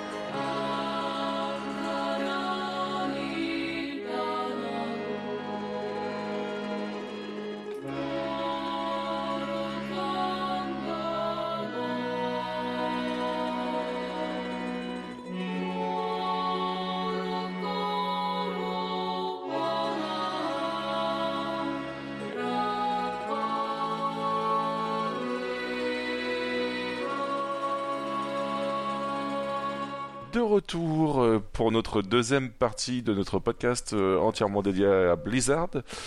Et euh, on retrouve du coup notre ami Babar et notre ami Étienne. On va entamer tout de suite avec le jeu le plus important de Blizzard qui est sorti en 2009 et qui s'appelle Phallocalypse. Non, je rigole. Personne n'en a entendu parler pour la simple et bonne raison que c'est un jeu Flash qui était sorti uniquement pour que les gens s'occupent dans les files d'attente de la BlizzCon en 2009. Voilà. Donc comme quoi Blizzard pense un peu même à faire des jeux pour éviter que les gens se fassent chier pendant leur convention. C'est, plutôt mythique en fait. Mais le, le jeu vraiment important qui est sorti juste après, par contre, c'était en 2010 et, et ça s'appelait StarCraft 2. Euh, Babar, est-ce que tu peux nous en parler s'il te plaît? Oui, bien sûr. Euh, StarCraft 2, du coup, a été annoncé donc euh, un peu avant de 2000 2010, même quelques années avant, je crois. Et euh, ce qui avait surpris tout le monde, euh, même s'il était extrêmement attendu, hein, ce jeu, c'est qu'il serait divisé en trois parties. Et c'était prévu dès le début. Il y aurait une partie pour chacune des races du jeu. Donc il y a toujours les Terrans, les Ouais. Zerg et les Protoss. Le premier épisode, donc Wings of Liberty, donc qui est sorti en 2010, donc StarCraft 2, Wings of Liberty, donc se focalise sur les Terrans. On a la campagne euh, du, jeu, la campagne solo, c'est sur les Terrans. Euh, ensuite, on aura donc deux autres épisodes dont on parlera après. Mais euh, StarCraft 2, voilà, donc c'est un, un peu comme Warcraft 3 à l'époque où il est sorti, c'est-à-dire on, ça y est, on passe le, on passe le gameplay, l'univers de StarCraft euh, avec un vrai moteur 3D, des graphismes vraiment euh, que je trouve vraiment très jolis pour un jeu de stratégie temps réel. Alors il y a un- peut-être un look un peu parfois qui fait un peu jouer malheureusement, ça c'est Ouais. très flashy. Je sais, voilà, c'est une question de goût, mais euh, au moins euh, c'est très lisible quand on joue. Il y a, on peut facilement voir euh, qu'il y a, les unités adverses, les décors, tout est fait pour que ça soit extrêmement lisible. D'accord. Wings of Liberty, donc outre une campagne solo qui est excellente, toujours les cinématiques qui sont, comme on a dit, mais vraiment dingues. Euh, Il y a euh, ce côté aussi euh, de vous faire découvrir au maximum les unités du jeu et même de jouer un petit peu avec les règles, c'est-à-dire qu'il y aura des unités qui seront un peu euh, au-dessus que dans le mode multijoueur exprès pour euh, s'amuser un petit peu, pour faire des trucs qui seraient impossibles dans le, dans le mode multijoueur. Pour, vraiment pour s'amuser au maximum, euh, faire des stratégies improbables. Mais le cœur du jeu, pour le coup, c'est clairement le mode multijoueur qui est euh, extrêmement bien fait avec euh, un système pareil de, de matchs classés, non classés. Donc euh, on va dans des ligues, on, selon notre niveau, on monte ou on descend d'une ligue pour, se retrouver avec des joueurs du même niveau. Il y a ce qu'on appelle le mode arcade où il y a énormément de maps créées par, bah, par les autres joueurs, des modes de jeu, même il y a des il y a, y a des MOBA, il y a y a même des- euh, enfin énormément de modes différents qui assurent déjà une durée de vie qui est pratiquement infinie au jeu parce qu'on peut jouer à des dizaines des dizaines même des centaines de, de modes de jeu différents qui sont parfois extrêmement bien faits mais voilà c'est surtout le multi euh, et moi pour le coup c'est la première fois que je me mettais un, un jeu stratégie en temps réel euh, en multi de façon Ouais. on va dire alors, sérieuse non mais que j'y jouais souvent et c'était extrêmement impressionnant parce que c'est tombé je pense que ce jeu est tombé au bon moment c'est au pile au moment où le où Twitch ou le streaming de, des parties du coup est arrivé où euh, on pouvait voir facilement euh, d'autres joueurs euh, assez connus euh, ou même des joueurs montrer leur partie, euh, montrer leur stratégie et euh, très vite il y a énormément de méta qui s'est créé de techniques qui sont euh, qui étaient déjà dans le premier Starcraft mais qui pour le coup on pouvait vraiment les comprendre, les analyser parce que le système de replay des, parties était extrêmement bien fait, on pouvait avoir le nombre d'APM etc. Voilà pour faire simple tout était extrêmement bien fait même pour qu'un débutant puisse quand même essayer de progresser. Voilà, on le mettait pas automatiquement contre des joueurs qui étaient extrêmement euh, bons euh, contre lui. On essayait vraiment de mettre les joueurs de même niveau ensemble pour ensuite progresser. Et euh, du coup, c'était assez drôle d'y jouer, euh, même si bon, j'étais pas très bon, faut, faut dire la vérité. Et puis le niveau des joueurs euh, en face était déjà très élevé, mais on- au bout d'un moment, on chopait un peu des techniques, euh, on essayait des nouvelles tactiques, on pouvait jouer en 2 contre 2 aussi. Enfin, il y avait voilà, c'est euh, comme Warcraft 3 à son époque, ça reste quand même un, pareil, un des meilleurs jeux de stratégie. euh, voilà, dans son style. Alors je dis bien parce qu'il y a d'autres. Entre deux, on a eu énormément de STR qui sont sortis, euh, avec parfois des, gameplays un peu différents, mais dans le style, voilà, un peu old school, on va dire, ça reste pour moi le meilleur, ça c'est clair. D'accord. Et du coup, en mode solo, tu ne jouais que les Terran, par contre en mode multi, tu avais bien les trois races, c'est ça? C'est ça, voilà, oui. Euh, oui, oui, on pouvait jouer du coup. Bah, c'est comme ça d'ailleurs qu'on découvrait vraiment les, autres races du jeu. Il n'y avait pas d'autre façon en solo et on pouvait pas du tout. On, était unique, on jouait uniquement les, les. Euh, voilà, il y a, beaucoup, beaucoup à dire, hein, sur, euh, même sur ce premier épisode, parce qu'il y a. Voilà, ça reste un jeu très important encore une fois, hein, et qui a ses détracteurs, parce que c'était peut-être pas ce qu'on attendait à cette époque-là. Peut-être qu'on attendait un jeu qui soit dans ce genre de jeu peut-être quelque chose de plus nouveau, peut-être de pas aussi classique. Les gens voulaient euh, plus de nouveautés, je pense. Mais c'est pas grave, le jeu a quand Ouais, même. peut-être qu'ils espéraient plus que trois races cette fois-ci, par ça. exemple, ou ce genre de choses, quoi. Je pense, mais après je dis ça, le jeu a quand même très bien marché. euh, en Corée du Sud, on s'y attendait, mais il a extrêmement bien marché. Mais euh, étonnamment, il y avait toujours euh, énormément de joueurs qui étaient sur, euh, qui restaient sur Starcraft 1 parce que voilà, Starcraft 2 euh, peut-être a été devenu un peu plus simple, alors qu'au final, bon, c'était pratiquement les mêmes tactiques, hein, sauf que voilà. ça avait l'air plus simple parce que peut-être parce que c'était plus joli, je sais pas, peut-être qu'il y avait des choses qui étaient facilitées, oui c'est sûr, mais voilà. Extrême, vraiment pour moi un très bon jeu, un très bon souvenir de jeu multi, mon premier souvenir vraiment de, de STR en multi et de, de défaite absolument dingue de me faire euh, exploser des fois en moins de 3 minutes, euh, même, même par des gars de mon, de mon niveau, c'était assez drôle, mais c'est pas grave, je, je retournais quand même dessus. euh. Alors moi j'y ai pas joué du tout, mais j'entendais parler par exemple de la technique des zergs, si je dis pas de conneries, qui était de construire un maximum de zergs, d'aller défoncer l'autre quoi qu'il arrive, Il y c'est avait le six pool, si je, six pool, si je dis pas de bêtises, dans mes souvenirs, où en gros, oui, tu, tu ne créais pas d'autres unités de, pour récolter les minerais, tu partais directement sur une poule pour créer des erglings, et le but c'était comme ça d'attaquer le, le plus vite possible. Mais après, ça c'était très facilement contrable aussi, il fallait juste. euh, on- voilà, on. À force de regarder les tutos, bah, du coup, c'était. bah, avec, euh, j'ai oublié le nom de la chaîne, mais c'était Ponfétude euh, avec leur site. voilà. Où c'était l'époque, voilà, les- ils sont au bon moment parce que c'est l'époque aussi, voilà, où on pouvait facilement créer des chaînes YouTube euh, avec des gens qui étaient de, de bon niveau, qui pouvaient faire des vidéos Ouais. de bonne qualité. Bah du coup, euh, c'est là que j'ai commencé à regarder des matchs euh, d'e-sport, alors que moi, je suis pas du tout dans l'e-sport, mais c'était euh, le seul jeu. où, ah, c'était super impressionnant de regarder des, des tournois parce qu'on avait des gars qui faisaient des trucs complètement improbables. J'ai Voilà. pas envie de dire de conneries, mais Pouf études, c'était pas sur Gaming TV C'est non, ça. ouais. Voilà, au gaming, ça cherchais. Et euh, voilà, bah, ça à l'époque, je regardais très très souvent. Il y a un de mes potes avec qui on jouait très souvent aussi. euh, C'était vraiment une, une- peut-être une année, peut-être que j'ai dû jouer une bonne année, je pense, euh, à ce jeu quand même, euh, souvent. Ce qui pour moi est beaucoup, hein, jouer une plus d'une année à un jeu. euh, c'est ça que je pars, pardon, je pars sur plein de jeux différents, mais pour le coup, je suis resté plus d'une année, ouais, monsieur. D'accord. Euh, petite question, est-ce que t'avais besoin de faire le 1 pour l'histoire, pour comprendre l'histoire du 2, ou tu Alors, t'en théo- foutais limite et puis... euh, Théoriquement, oui, il faut parce que c'est la suite euh, directe, théoriquement.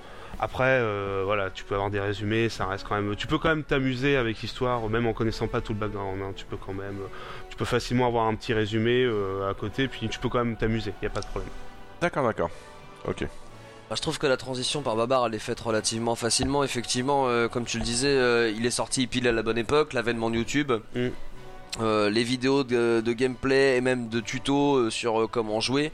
Les fameuses techniques de fast rush qui existaient déjà sur War 3 et sur StarCraft 1er du nom où tu agresses l'adversaire très très tôt dans la partie et tu lui pourris la vie de manière à ce qu'il puisse Mhm. même plus euh, récolter de ressources et, euh, et l'éliminer très très vite. C'était la technique anti-noob. hein, euh, donc tu testais le niveau de ton adversaire très vite en envoyant des en envoyant des trash et si tu voyais que ça passait bah tu balançais la sauce et c'était un all-in et t'a- t'avais gagné en 3 minutes. Sinon bah t'avais perdu quelques ressources, c'était pas très grave. Mais surtout euh, c'est la création de l'e-sport, euh, elle est là. hein. Oui.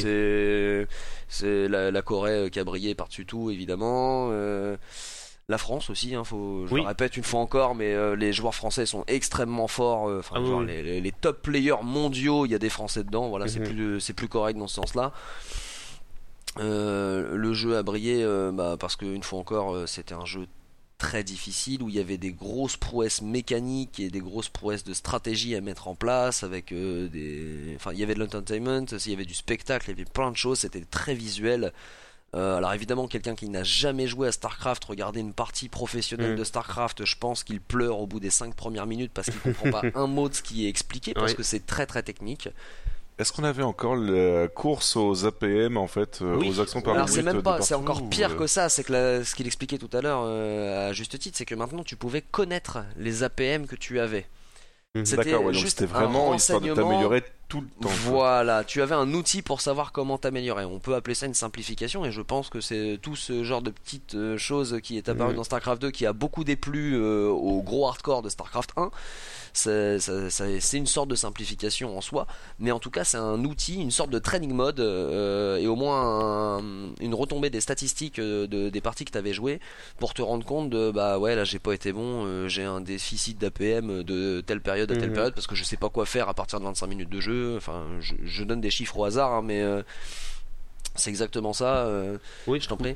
Oh oui, t'as aussi tes courbes de, de minerais, tu peux voir si t'as... Parce qu'en fait, c'est un jeu où on apprend très vite l'expansion en fait, de sa base. On peut pas rester sur une seule base, à moins d'une tactique très particulière, mais tu, très vite tu te dis, il faut... je peux pas rester sur ma base unique, il faut que j'aille voir euh, la base de minerais hein, juste à côté, on appelle ça les... B- Je crois que c'était B1, B2 d'ailleurs dans mes souvenirs. hein, Je... Parce que mine de rien, c'est pas si longtemps, mais j'ai un... à force de pas y jouer, j'ai oublié. Mais en gros, c'est un jeu, voilà, l'expansion est extrêmement importante, même selon la race que tu as. Si tu joues les Zergs, c'est impossible de, de rester avec une seule, avec une seule base. Faut que tu en aies une deuxième pour avoir assez de minerais. Et pareil, tu disais, tu parlais des APM. Pareil, tu peux voir ta courbe de. Tu vois que ah, ma courbe de minerais, là, elle est pas assez forte par rapport à ma. En fait, tu, euh, tu dois tout le temps avoir un revenu constant de minerais, de, gaz, pour pouvoir euh, ensuite créer tes unités. Voilà, en fait, c'est le genre de choses que normalement, bon, je suis promis à pas regarder ce genre de choses, dis ça m'intéresse pas, mais en fait, si tu veux vraiment t'améliorer, tu es obligé de regarder ça, de regarder, tiens, bah les APM, bon, j'en ai pas fait autant que ça, mais c'est- voilà, c'est un tout, tu te, ah ouais, ça j'ai pas bien fait à ce moment-là, comme tu dis, voilà, minute par minute, passage, voilà. C'est euh, plus que rendre la simplification, je pense c'est vraiment adapter le, au mieux au plus grand public le gameplay pour que n'importe qui puisse s'amuser avec. Et puis même pour des joueurs pros, je pense que c'est des statistiques Mm. nécessaires en fait pour comprendre euh, une défaite déjà, ou même pour comprendre une victoire, puisque tu vas vite comprendre euh, le pourquoi à tel moment tu t'es fait rush et t'as as pris la sauce. Bah ouais, parce que t'avais pas assez de minerais, parce que t'avais pas assez de machin, parce que bah t'as pas réagi assez vite, euh, parce que bah le type en face de toi il a il a 200 APM pendant que toi t'en es à 100 tout ce genre de choses, ça a permis à la fois avec l'essence, enfin l'essor de YouTube, les tutos, les vidéos et autres, euh, bah, de propulser le jeu euh, dans le monde de l'e-sport et, euh, et du versus. Et notamment, bah, le rayonnement de StarCraft 2, euh, je pense que tous les jeux qui sont actuellement compétitifs euh, lui doivent une pièce parce que c'est en grande partie grâce à lui. D'accord. Donc euh, hein. deux ans plus tard, on a euh, StarCraft Heart of the Swarm qui sort. Euh, Babar, qu'est-ce qu'il apporte au juste euh, cette extension?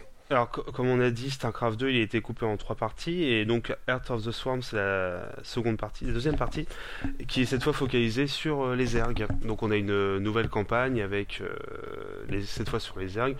On retrouvera d'ailleurs des personnages assez connus de l'univers de StarCraft. Je laisse toujours un petit peu, comme ça, pour ceux qui veulent découvrir, un peu la surprise. Ouais. Euh, des nouveautés surtout graphiques au début avec euh, bon, une amélioration des graphismes, un vrai moteur physique sur les unités. Ça paraît très bête dit comme ça, mais euh, par exemple quand il y a une explosion, on voit les personnages partir de façon entre guillemets réaliste dans le décor et non pas ça fait pas simplement des petits petites explosions. Voilà, c'est tout bête, mais ça change complètement le, le feeling de certains assauts. Puis euh, le, le- c'est surtout sur le mode multijoueur qu'il y a énormément de, voilà, de changements. Euh, des choses toutes simples, par exemple dès le début de la partie, les unités, les ouvriers vont directement récolter le minerai. On n'a plus besoin d'aller chacun cliquer sur chacun. À la base, dans le Wings of Liberty, quand on jouait, les unités euh, étaient toutes stackées devant le- la base et c'était à nous Ouais. manuellement de cliquer, de les mettre. euh, voilà. D'accord. Là, Donc maintenant, du coup, on, on lance- gagne quelques clics dès Voilà. le début de la partie. C'est ça. Et donc, mais c'est tout bête, mais c'est peut-être une ou deux secondes, mais ça change totalement le. Ouais, de toute façon, avec ce genre de jeu-là, c'est Voilà. le genre de truc important. Voilà, alors outre tout ça, bon bah il y a des nouvelles unités, euh, comme d'habitude dans tous les camps. euh, voilà, c'est encore mieux. Il y a tellement de choses. euh, c'est vraiment voilà, c'est comme d'habitude une extension. Alors, on dit une extension, même si ça reste quand même un, un jeu à part entière quand même. euh, voilà, qui apporte énormément de choses euh, en mieux. Voilà, tout simplement. D'accord. Et du coup, pour cette euh, extension-là, on contrôlait quelles euh, races cette fois-ci euh, Les dans le Zerg. solo Les Zerg, d'accord. Les Zerg, voilà. Euh, voilà, ce que je disais, voilà, on retrouve des personnages très importants de Bourdoir, même du premier, donc Wings of- enfin de Starcraft 2 Wings of Liberty. Ouais. On fait vraiment la continuité et euh, avec un vrai scénario. Pareil, on peut cette fois customiser carrément ces unités Zerg selon les missions pour leur faire des trucs qu'on peut absolument pas faire en multi, exprès pour s'éclater dans certaines missions. Non, non, c'est comme d'habitude une excellente campagne solo, euh, longue, qui peut même peut même avoir euh, un niveau de difficulté assez élevé pour ceux qui veulent du challenge. voilà, ça reste toujours un très très bon jeu, toujours dans le style. Le seul souci, euh, même si là on arrive vraiment, au, je pense, au enfin vraiment le moment le plus haut de popularité du jeu. hein. Je pense là on est, je pense que jamais StarCraft 2 aura été aussi, euh, n'aurait été aussi populaire qu'à ce moment-là en fait. D'accord, ok. Est-ce que Etienne, t'avais des trucs à rajouter sur Heart of the Swarm ou pas du tout? Rien de plus, c'est plutôt dans la globalité de StarCraft. Enfin, c'est un jeu ultra innovateur. euh, bah, déjà, une fois encore, euh, dans le, dans le monde des RTS, mais aussi euh, dans, dans le monde de l'e-sport. Enfin, il, a, il a mis la base de, de tout le système de l'e-sport, à, sa- à savoir les ligues, les tournois, euh, notamment les, les cash price, euh, et ça a même créé les premières équipes, entre guillemets. Donc, il y en avait sur d'autres jeux, mais rien à voir avec euh, l'ampleur que a eu StarCraft et, euh, et même la hype qu'il y a eu autour de ce jeu. D'accord. Euh, du coup, Babar, t'as fini de présenter un petit peu Swarm, ouais Euh, Bon, bah, du coup, on va passer à la dernière extension qui était euh, Legacy of the Wild et qui est sortie en 2015. Euh, donc, cette fois-ci, on contrôle quelle race dans le mode solo? Et donc la troisième race de StarCraft, donc les Protoss. D'accord, Pareil, Protoss. ok. pareil une, euh, une nouvelle campagne. Alors pour le coup, je l'ai. Et je n'y ai pratiquement pas joué malheureusement à la campagne. Euh, et ni même le mode multi. C'est vraiment fait partie de ces jeux que j'ai trouvé pas cher en- dans les bacs de solde. Donc quelque chose qui fait extrêmement old school, dit comme ça, d'aller acheter un jeu PC dans un bac de solde. euh, déjà, j'avais pas fait ça depuis des années. Euh, et puis là, on- pour le coup, c'était StarCraft. Je dis, oh, ça pourrait être une bonne occasion de s'y mettre. Du coup, comme d'habitude, comme il y a déjà 15 milliards de jeux à faire, toujours pas fait. Euh, donc malheureusement, celui-là, je le connais beaucoup moins bien que les deux autres. Euh, c'est parce que ça tombe aussi au moment où malheureusement, bah, c'est sorti un peu dans l'indifférence. Parce que le STR, du coup, euh, enfin les jeux de ST, les jeux de stratégie temps réel, du coup, ont complètement perdu en popularité depuis qu'il y a eu League of Legends, euh, voilà tous les MOBA qui sont arrivés. Et malheureusement, bah, j'ai pas l'impression que beaucoup de gens euh, so- enfin, attendaient vraiment cette extension parce que le StarCraft 2 commençait déjà bah, à mourir. À en fait. chuter, euh, Voilà, tout simplement. Parce que voilà, il y a pratiquement plus de grandes, de enfin les grands tournois sont plus autant médiatisés. Même mon entourage, je veux dire, pas forcément parti pour pour Dota, mais tout simplement ça a lassé, je pense tout simplement euh, parce que le jeu a pas su assez se renouveler. Peut-être, je sais pas, j'ai pas. Après, est-ce qu'on peut supposer que Blizzard ne les aurait pas laissé tout simplement mourir parce qu'il y avait un manque à gagner, puisqu'à partir du moment que les gens ont acheté le jeu, il n'y a plus de revenus supplémentaires sur, euh, Bah, sur ce genre de jeu, non? Euh, Pourtant, c'est le contraire parce qu'ils ont commencé à mettre le paquet sur euh, tout ce qui était contenu supplémentaire. Tu pouvais acheter des, des, voix d'annonceurs, c'est des voix, des voix de, de personnes connues. euh, qui, tu pouvais avoir Ouais. une voix alors de, souvent de youtubeurs ou de d'autres personnes, euh, ceux qui commentent des, euh, des matchs. Tu peux les avoir dans ton jeu, c'était c'est même payant. Enfin, c'est comme des microtransactions. Tu peux, voilà. ils ont pourtant, je pense, essayé de capitaliser au maximum, mais je pense que voilà, à côté, il y a, bah, il y a Dota, il y a d'autres jeux qui ont les gens n'ont plus envie forcément de voir des matchs de StarCraft 2 et du coup sont passés à autre chose. Donc c'est un- ok. C'est un peu dommage, mais en même temps, Mm. d'un certain côté, hein, qu'un jeu dure 5 ans, mine de rien, c'est c'est Oui. pas dégueulasse non plus, quoi, donc euh, ça va. Mais quand tu, ouais, même en Corée du Sud, il y en a qui étaient encore restés sur le premier euh, et ils n'ont pas forcément fait la transition vers le deuxième. C'est peut-être ça aussi qui a A pas- voilà. peu, ouais, Et pourtant, j'ai lu, hein, je l'ai pas encore fait du coup, mais il y a toujours une très bonne campagne solo. C'est peut-être un jeu pour le coup, même si on veut y jouer maintenant.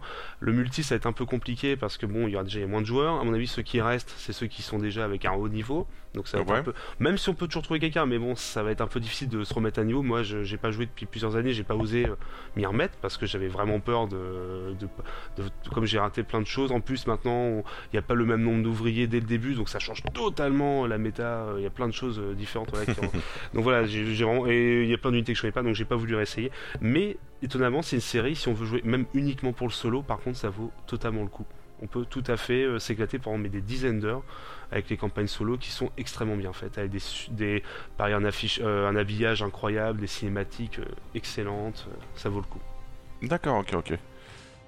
Surtout, Euh. oui, surtout si on veut revenir sur l'actualité, euh, depuis très peu de temps, euh, StarCraft 2 Wings of Liberty, donc le- la première partie, est gratuite. Ouais, c'est ce qui avait été annoncé lors de la Voilà. dernière BlizzCon, si je dis pas de conneries, c'est ça, ouais C'est ça, parce qu'en fait, avant, on avait déjà une version free-to-play de StarCraft 2 où on pouvait jouer uniquement au mode arcade, c'est-à-dire les modes faits par la communauté. Mais Ouais. rien que ça, gratuitement, c'était assez dingue parce qu'il y avait de quoi jouer, mais des... même de façon infinie, il y a des modes de jeu qui sont excellent en mode arcade. Donc c'était déjà assez incroyable d'avoir donné accès à ce mode-là gratuitement. Et, mais maintenant, il y a, voilà, le premier, euh, même que pour le solo, il est totalement gratuit, euh, on peut y aller. Et si on, a déjà, si on avait que cet épisode-là, on a droit à donc Heart of the Swarm, le deuxième, en, gratuit aussi. Offert, donc c'est offert. plutôt cool en fait comme Voilà. truc. hein. Je pense que c'est un peu la dernière chance pour essayer de retrouver des joueurs, mais bon, on verra si ça marchera. La transition est extrêmement bien faite parce que je crois que tu as mis le, point sur quelque chose de central chez Blizzard, c'est que StarCraft 2 euh, et euh, la non-hype euh, de, Legacy of the Void et autres, ça annonce entre guillemets la fin de la toute puissance de Blizzard dans le jeu vidéo et dans leurs choix stratégiques. Mais pour le coup, les transitions vont se faire encore mieux que ça et je te laisse annoncer la suite. Oui, tout à fait. Ouais. Donc en 2012, du coup, on a Diablo 3 qui sort. Et euh, du coup, je vais laisser Étienne un petit peu nous présenter euh, ce qu'il en est. Euh, Étienne, Diablo 3, du coup, c'est quoi Eh bien, Diablo 3, euh, c'est la suite directe de Diablo 2. Et pour remettre le jeu dans le contexte, il sort donc en 2012 et c'est un échec critique violent. C'est un échec critique violent parce que les gens hurlent à la sortie du jeu, notamment à cause d'une quantité de bugs serveurs monstrueuse. Il faut savoir que le jeu, on doit être automatiquement connecté à Internet pour pouvoir y jouer. Ça fait un scandale monstre. Blizzard se fait une très très mauvaise pub. Des centaines et des centaines de joueurs, pour pas dire des milliers, euh, n'arrivent pas à se connecter. Des, YouTube, youtubeurs américains très connus, notamment de la scène euh, Blizzard, euh, en font des vidéos où ils se moquent éperdument de Blizzard, puisqu'ils ont beau faire n'importe quoi, ils peuvent pas se connecter à leur jeu qu'ils viennent tout juste d'ach- d'acheter. Donc Et- quasiment 10 ans après WoW 11 qui avait des ans, problèmes de serveur, 11 ans on- avait euh, Diablo 3 qui avait aussi des problèmes de serveur le jour qu'il est sorti. Quoi. Exactement, de très gros problèmes de serveur où en fait on avait des messages d'erreur comme quoi on pouvait pas se connecter, c'était une catastrophe. Et évidemment, s'ajoute à ça un- une déception monumentale pour, euh, pour tous les joueurs de D2. Euh, pour, une grande partie des joueurs de D2, euh, ça correspond pas du tout au standard de ce qu'ils attendaient. Ils attendaient un Diablo 2 like en version plus belle, en version plus grande, en version plus forte, avec plus de choses. Et non, c'est un jeu totalement nouveau qui prend la suite de Diablo 2, dont l'histoire prend complètement la suite 20 ans après. Et le gameplay n'a rien à voir avec tout ce qu'on a connu dans Diablo, ça n'a rien à voir avec Diablo 1 et ça n'a rien à voir avec Diablo 2 non plus. Cette fois, toutes les compétences sont libres, l'arbre des compétences est interchangeable autant de fois qu'on le veut. Le jeu n'est pas équilibré du tout, il est extrêmement difficile à la sortie. Alors, euh, comme, euh, ses comme son prédécesseur, on fait d'abord le mode normal, ensuite le mode cauchemar, ensuite le mode enfer et enfin le mode Armageddon. Pour donner un ordre d'exemple, un barbare qui est parmi les classes tank les, plus solides du jeu à la sortie euh, ne peut pas finir, euh, ne peut même pas commencer l'acte 2 du, du jeu, tellement il se fait déchirer par euh, le moindre petit trash euh, qu'il rencontre. Il est Ah ouais, à deux doigts du immonde, one shot. Euh, un barbare sans bouclier ne peut pas tuer les simples moustiques qui OS n'importe quel joueur du jeu qui n'a pas un milliard à toutes les armures possibles. c'est du dépop instantané. Sans compter des bugs de des bugs à l'intérieur du jeu même. Je pense euh, à des bugs de, de collision, à des bugs de dégâts, des bugs de serveur. euh, vous n'êtes pas touché mais vous êtes mort parce que le serveur a décidé que vous aviez été touché même si vous êtes à l'autre bout de la map. Enfin, il y a une quantité de vidéos qui traînent sur Diablo 3 Vanilla à sa sortie, c'est une catastrophe. Et pire que ça, on peut plus rater son personnage. Ouais, non, ça, Ça, par contre, apparemment, les... les joueurs de Diablo 2 ont juste crié au scandale en fait. Donc hein, voilà, je, je me fais euh, le, le, le gros hardcore de D2 euh, à, la sortie du jeu. Qu'est-ce que c'est que ce jeu à la con? On peut plus rater son perso. Où est mon arbre de compétences Euh, Qu'est-ce qu'ils ont fait à ma sorcière? Les Et personnages à la sortie, alors évidemment, c'est plus les mêmes que dans D2. Où on avait 8 personnages à la fin de Lord of Destruction. Ici, vous avez le barbare, la sorcière, oula, le moine. Et j'en oublie, c'est pas Le possible. féticheur. Le féticheur, merci. Et c'est tout à la sortie de Diablo 3.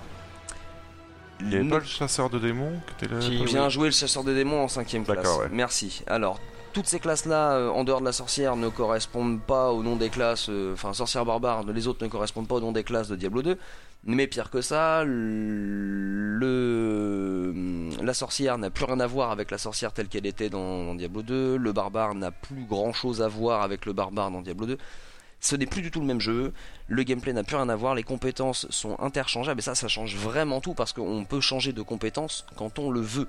On peut vraiment se faire un perso à la Voilà, c'est-à-dire puis, que euh, euh, je vais commencer du niveau 1 au niveau 6 euh, en jouant avec euh, une hache à une main euh, et en tapant euh, des mobs et ensuite eh ben, je vais baser toutes mes compétences sur une arme à deux mains en faisant euh, du tourbilol à l'infini. C'est maintenant possible, ça déplaît énormément et de toute façon ils sont jamais revenus là-dessus parce qu'ils l'ont conservé et on peut aller jusqu'au niveau 60 alors que le niveau max de Diablo 2 était au niveau 100 et était Ouais, absolument ouais, inatteignable. hein. Non mais pour le coup il était absolument inatteignable et euh, les gens ont énormément critiqué dans Diablo 2 le côté très MMORPG de, de cette version puisque là on a 6 compétences affiliées à la barre de compétences, on les change une fois encore quand on en a envie. Mais s'ajoute à ça euh, qu'on ne choisit pas les stats qu'on augmente quand on prend un niveau. Les stats sont mises automatiquement suivant la classe qu'on a choisie. D'accord, donc un peu comme WoW, euh, Fabien, c'est ça Non, ouais, WoW, il faisait déjà ça en fait. Tout à fait. Ouais. Et alors le summum de l'horreur pour tous les joueurs de D2, c'est l'hôtel des ventes. Ah, je pensais que t'allais jamais y venir en fait, mais t'as gardé le pire pour la fin. Je, je suis obligé parce que l'hôtel des ventes a créé euh, sur Diablo 2 euh, à la fois euh, un sur hurlement. Diablo 3, sur Diablo euh, 3. oui, pardon, euh, sur Diablo 3, un hurlement de, de la communauté. Mais alors, ce qu'il faut savoir, c'est que la communauté et tous les joueurs de Diablo 3, quand ils ont commencé, passaient 50% de leur temps de jeu sur l'hôtel des ventes. Alors, Puisque- du coup, pour remettre les choses dans leur contexte, par contre, parce que tu ne précises pas spécialement, c'est que l'hôtel des ventes, non seulement tu pouvais l'acheter avec de l'argent in-game, mais aussi sûr. du vrai argent, Avec et c'est justement ça qui a fait hurler énormément de gens en fait. Alors pas que, parce que en soi, l'hôtel des ventes, que ça soit en argent réel ou en argent du jeu, alors il y avait tout un, techni- tout un tas de techniques de gold farm pour ramasser un max de pognon, pour réussir à pouvoir acheter des, des items sur l'hôtel des ventes.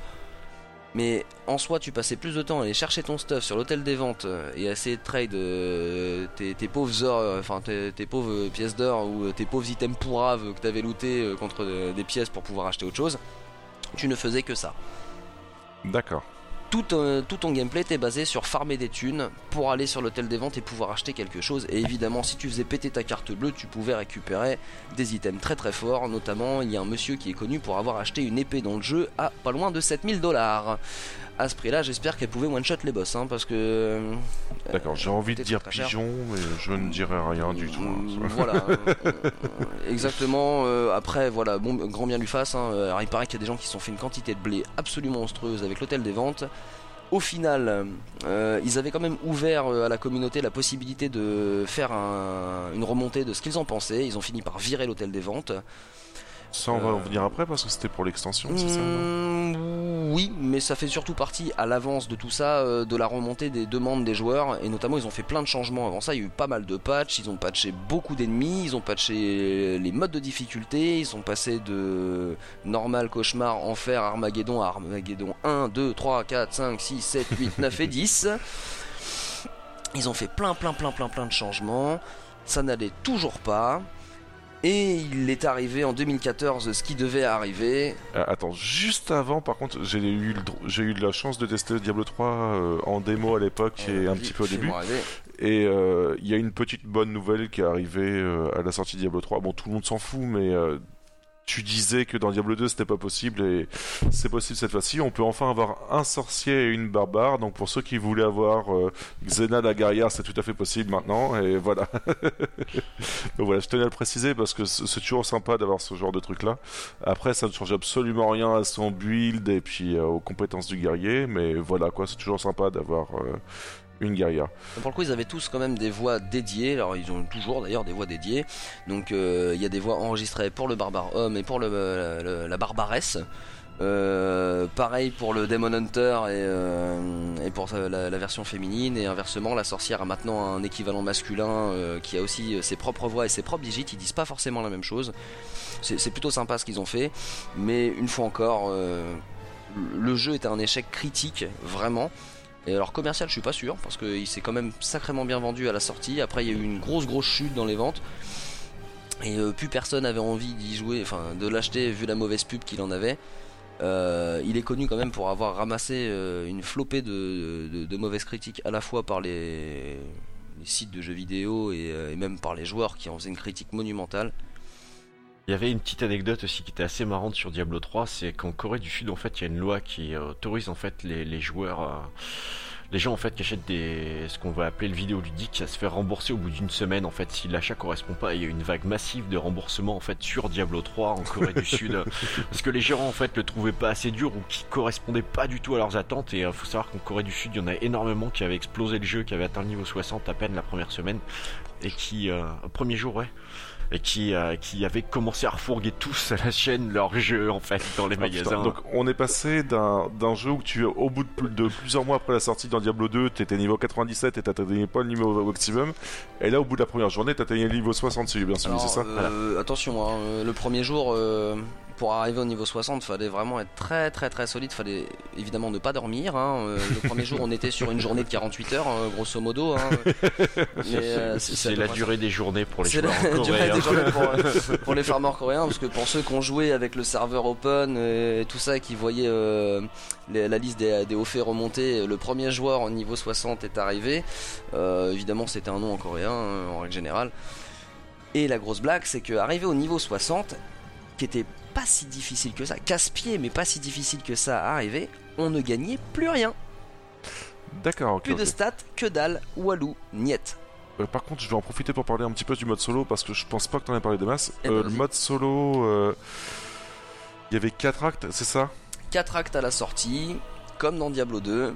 D'accord. Et au point de vue de l'histoire, euh, ça reprenait comment en fait Alors, au point de vue de l'histoire, on, on se place 20 ans après les événements de Diablo 2 Ouais, ça, d'accord, ouais, tu l'as dit, ouais. et, et on repart sur de nouveaux héros qui vont reprendre la quête de Diablo parce qu'évidemment, euh, malgré la disparition de tout ça, il y a une étoile qui est tombée, on sait pas ce qui se passe. Euh, Descartes Kane, notre fidèle acolyte, qui est vraiment le fil conducteur de l'histoire de Diablo, euh, nous avait prévenu. euh, il nous balance sa nièce sortie de je ne sais pas où euh, qu'on lui a refourgué parce que bah, il restait plus que lui dans la famille. Et on nous dit ouais, faut que tu ailles à l'étoile et en fait l'étoile t'amène à un ange et tout, le, tout ça déclenche l'histoire. L'étoile a déclenché pas mal de choses en tombant. Et euh, la- belle étoile qui est un ange euh, déclenche aussi pas mal de saloperies qui nous tombent sur la tronche, notamment des démons pour pas changer. C'est ouais, c'est assez récurrent. Un sanctuaire, faut pas y habiter. hein. C'est euh, D'accord. Donc du coup, euh, deux ans après ce débâcle autour du jeu, il y a Diablo 3 euh, Reaper of Souls qui sort et qu'est-ce qu'il apporte au juste ce jeu? Alors déjà, Reaper of Souls, il est annoncé à la BlitzCon, puisque, entre guillemets, Blizzard fait ses annonces quasiment que à la BlitzCon. Et notamment, euh, c'est tel un, tel un politicien, c'est on vous a écouté, on vous a compris, voilà ce qu'on a fait.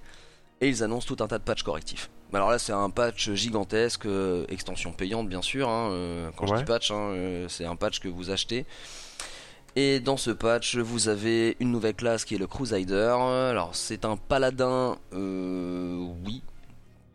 Euh, juste dans le design, parce qu'en fait, le croisé est un énorme tank qui apporte beaucoup de choses pour jouer en équipe. Donc, c'est une nouvelle, nouvelle classe avec tout un tas de nouvelles compétences totalement uniques par rapport aux autres personnages. À la fois, vous pouvez maintenant dépasser le level 60 avec les niveaux Parangon. Et d'ailleurs, le niveau est basé maintenant sur le niveau 70. Il y a un acte 5 qui apparaît beaucoup plus sombre puisque la- une des grandes critiques qui était faite, non mais Diablo 3 c'est beaucoup trop clair, beaucoup trop pastel, c'est trop coloré. À cela, les développeurs ont répondu en créant le monde des poneys. Euh, petite C'est dédicace quoi, le à- monde des poneys, Alors le monde des poneys est un monde que l'on peut ouvrir euh, en fouillant euh, tout un tas de d'objets paumés au milieu de sanctuaires et une fois mis dans le cube de craft, on ouvre un portail qui nous emmène dans le monde des poneys. Ou alors là, c'est clairement My Little Pony, hein, tout est arc-en-ciel, on se tape avec des petits oursons et des licornes, euh, c'est des petits euh, nuages en gâteau euh, qui nous donnent des pièces euh, et tout ce qui s'ensuit. Ça flingue les yeux, clairement. C'est ça fait vraiment très très mal. Et c'est une réponse des développeurs, entre guillemets, aux critiques qui leur ont été faites. Et ils ont eu pas mal de petites réponses comme ça aussi. On a eu la possibilité de, de dépoper la tronche de l'éditeur de Diablo 3, enfin le, le créateur de Diablo 3 même. il, Ah bon? il a été créé dans le jeu. Et il y a une quête, où, alors une quête interne au jeu, donc dans les hauts faits, où euh, on gagne un haut fait si on lui pète la gueule dans le jeu. J'ai jamais vu du tout. Bah, en fait. c'est normal, il est caché.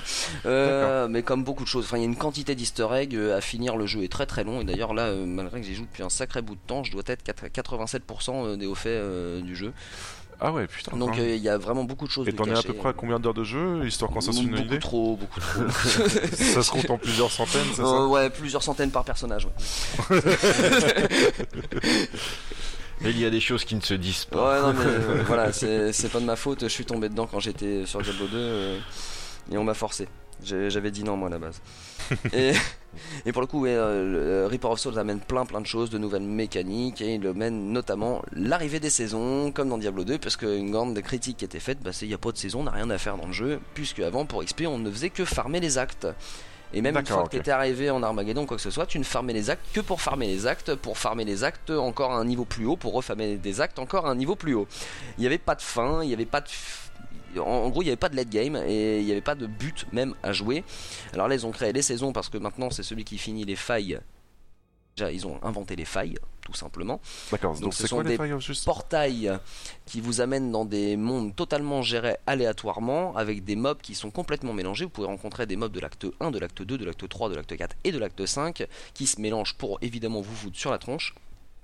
Et arriver à une barre qui se charge suivant le nombre de mobs que vous avez tapé et le nombre d'élites que vous avez euh, buté, fait pop un gardien de la faille qui est le boss suprême de la faille.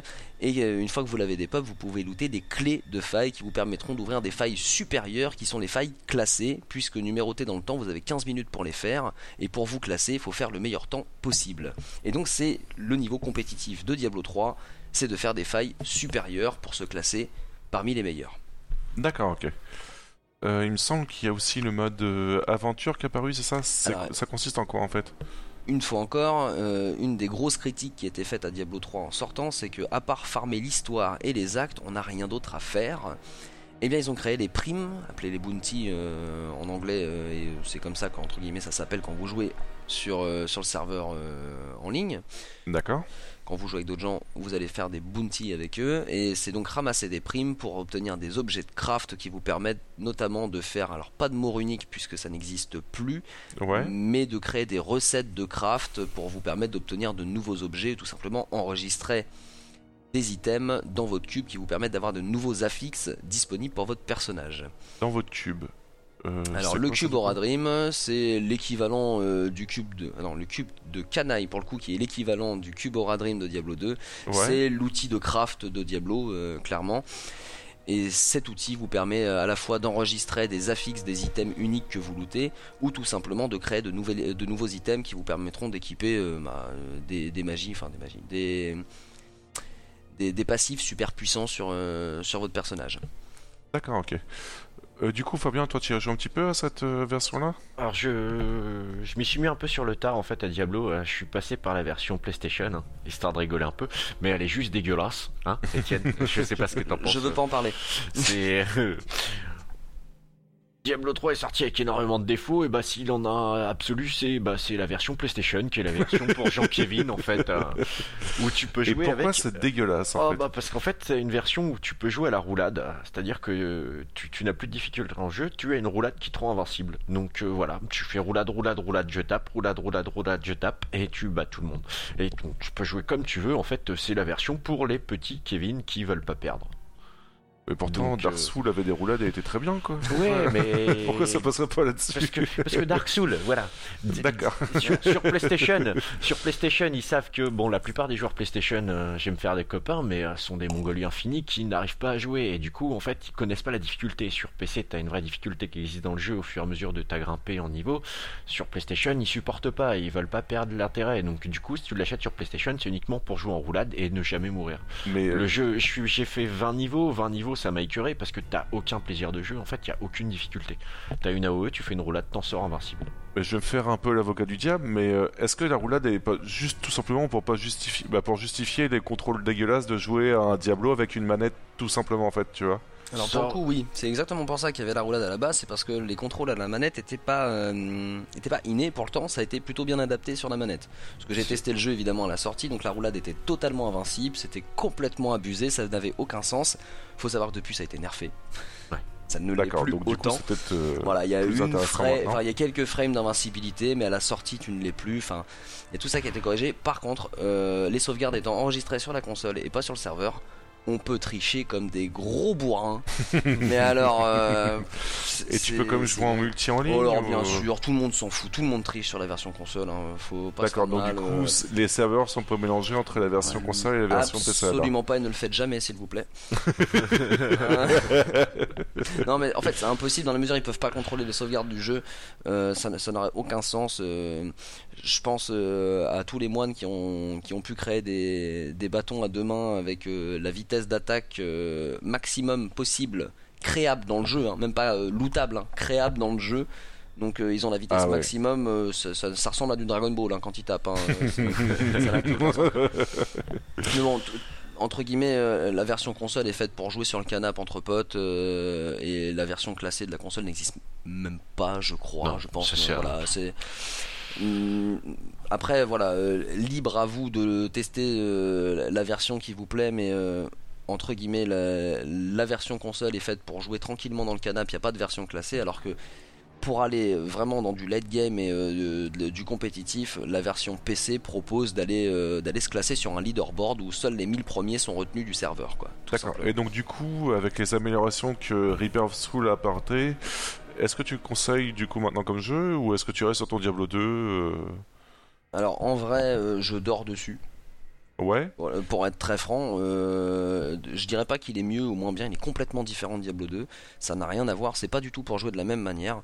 Autant sur Diablo 2, je jouais en guild euh, où je faisais beaucoup de trades et euh, on, faisait, on faisait des rushs ensemble, une sorte de mini raid en fait. On, on s'était créé nos propres raids en avance, alors qu'on connaissait même pas l'existence de ça. Euh, autant sur euh, Diablo 3, on joue dans des plus petits groupes puisque c'est 4 joueurs maximum. Et plus on veut monter haut dans la difficulté, plus on est obligé d'avoir une cohésion, une stratégie d'équipe.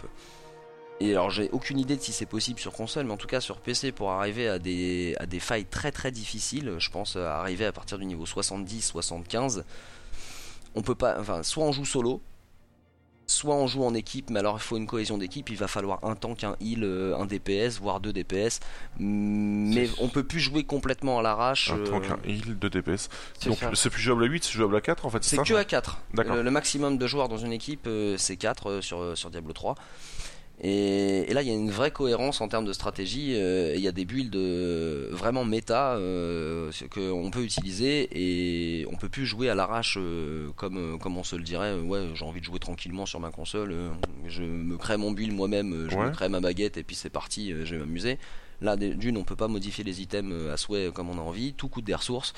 Euh, Il y a une vraie gestion de, de tout. Et alors qui plus est, moi je joue en hardcore, donc euh, si je fais le con, entre guillemets, je le paye très cher parce que je suis bon à recommencer mon perso depuis le début. Euh, Je suis pas sûr que tout à l'heure on a expliqué ce que c'était le mode hardcore. Ça consiste en quoi en fait? Alors pour le coup, le mode hardcore, euh, si on- il me semble qu'on en a parlé sur des deux dans le dernier Je podcast. t'ai demandé si c'était présent, mais je alors, me rappelle plus. effectivement, le mode. euh, alors, il existe deux modes dans. Enfin, il existe plus que ça. Il existe le mode normal de Diablo. Alors, le mode normal, on appelle aussi le softcore. C'est-à-dire que quand on meurt, on ressuscite à la ville, on perd de l'argent, on perd de l'XP, etc. Ça, c'est le, le mode normal de Diablo 2 euh, à la base. Dans Diablo 3, il y a la même chose. Et Diablo 2 avait apporté le mode hardcore. Quand on perd son perso, on lui dit au revoir et on recommence niveau 1. Et on peut en créer un nouveau. Voilà. Oui, c'est juste le mode le On meilleur. perd absolument tout euh, et c'est reparti, on recommence. Diablo 3 c'est la même chose. Et alors évidemment les classements ne sont pas les mêmes si vous êtes en normal et en hardcore. Et en plus de ça vous avez le classement saisonnier. Donc vous pouvez jouer en normal saisonnier ou en normal hardcore ou en hardcore saisonnier ou en hardcore euh, ce que vous voulez. Alors il y a tout un tas de modes de jeu, mais alors grosso modo, le mode qui est regardé sur Diablo 3, c'est le hardcore, le hardcore saisonnier, pardon. D'accord. C'est clairement le mode le plus dur. Et pour en finir avec Diablo 3, euh, qu'est-ce qui a été annoncé de beau à la BlizzCon en fait euh, cette année? Comme tous les ans, que dalle. Euh, Et pourquoi donc euh, Blizzard laisse crever Ou tu penses qu'il y a un développement un peu caché derrière qui, qui prend du temps euh dans mes rêves les plus fous, j'attendrai une extension de Diablo 3 parce que je dirais même pas Diablo 4. Je pense qu'ils peuvent encore faire pas mal de choses sur Diablo 3. Euh, je pense rajouter de nouveaux personnages. On avait annoncé le druide et l'assassin dans, dans Diablo 2. Faites-vous plaisir, annoncez-les dans Diablo 3. J'ai envie de dire, vous avez ajouté le Necro il y a, il y a un an maintenant.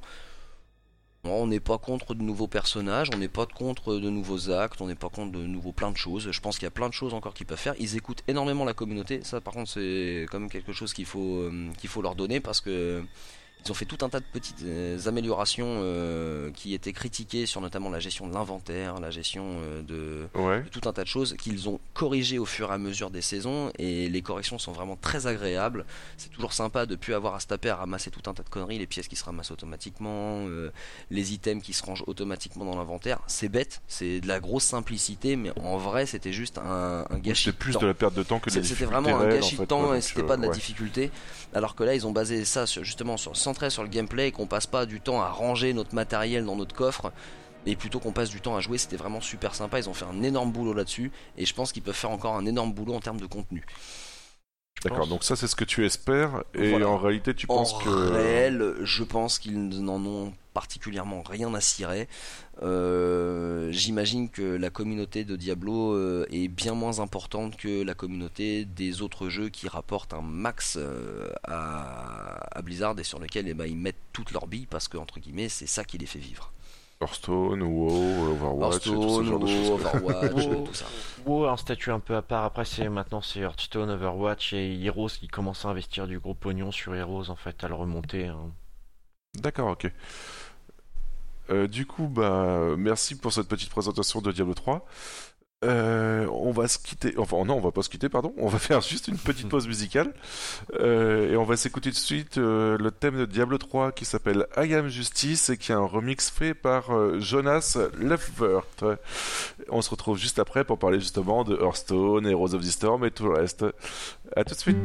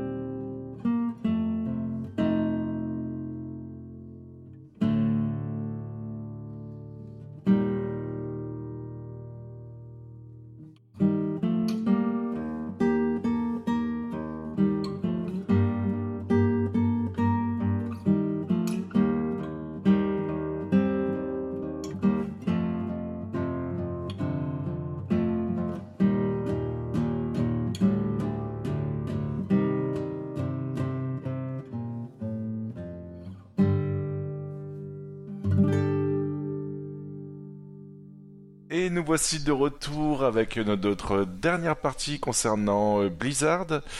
Et euh, c'est tout de suite euh, Fabien qui va nous parler d'un petit jeu qui est sorti en 2014 et qui se prénomme Hearthstone.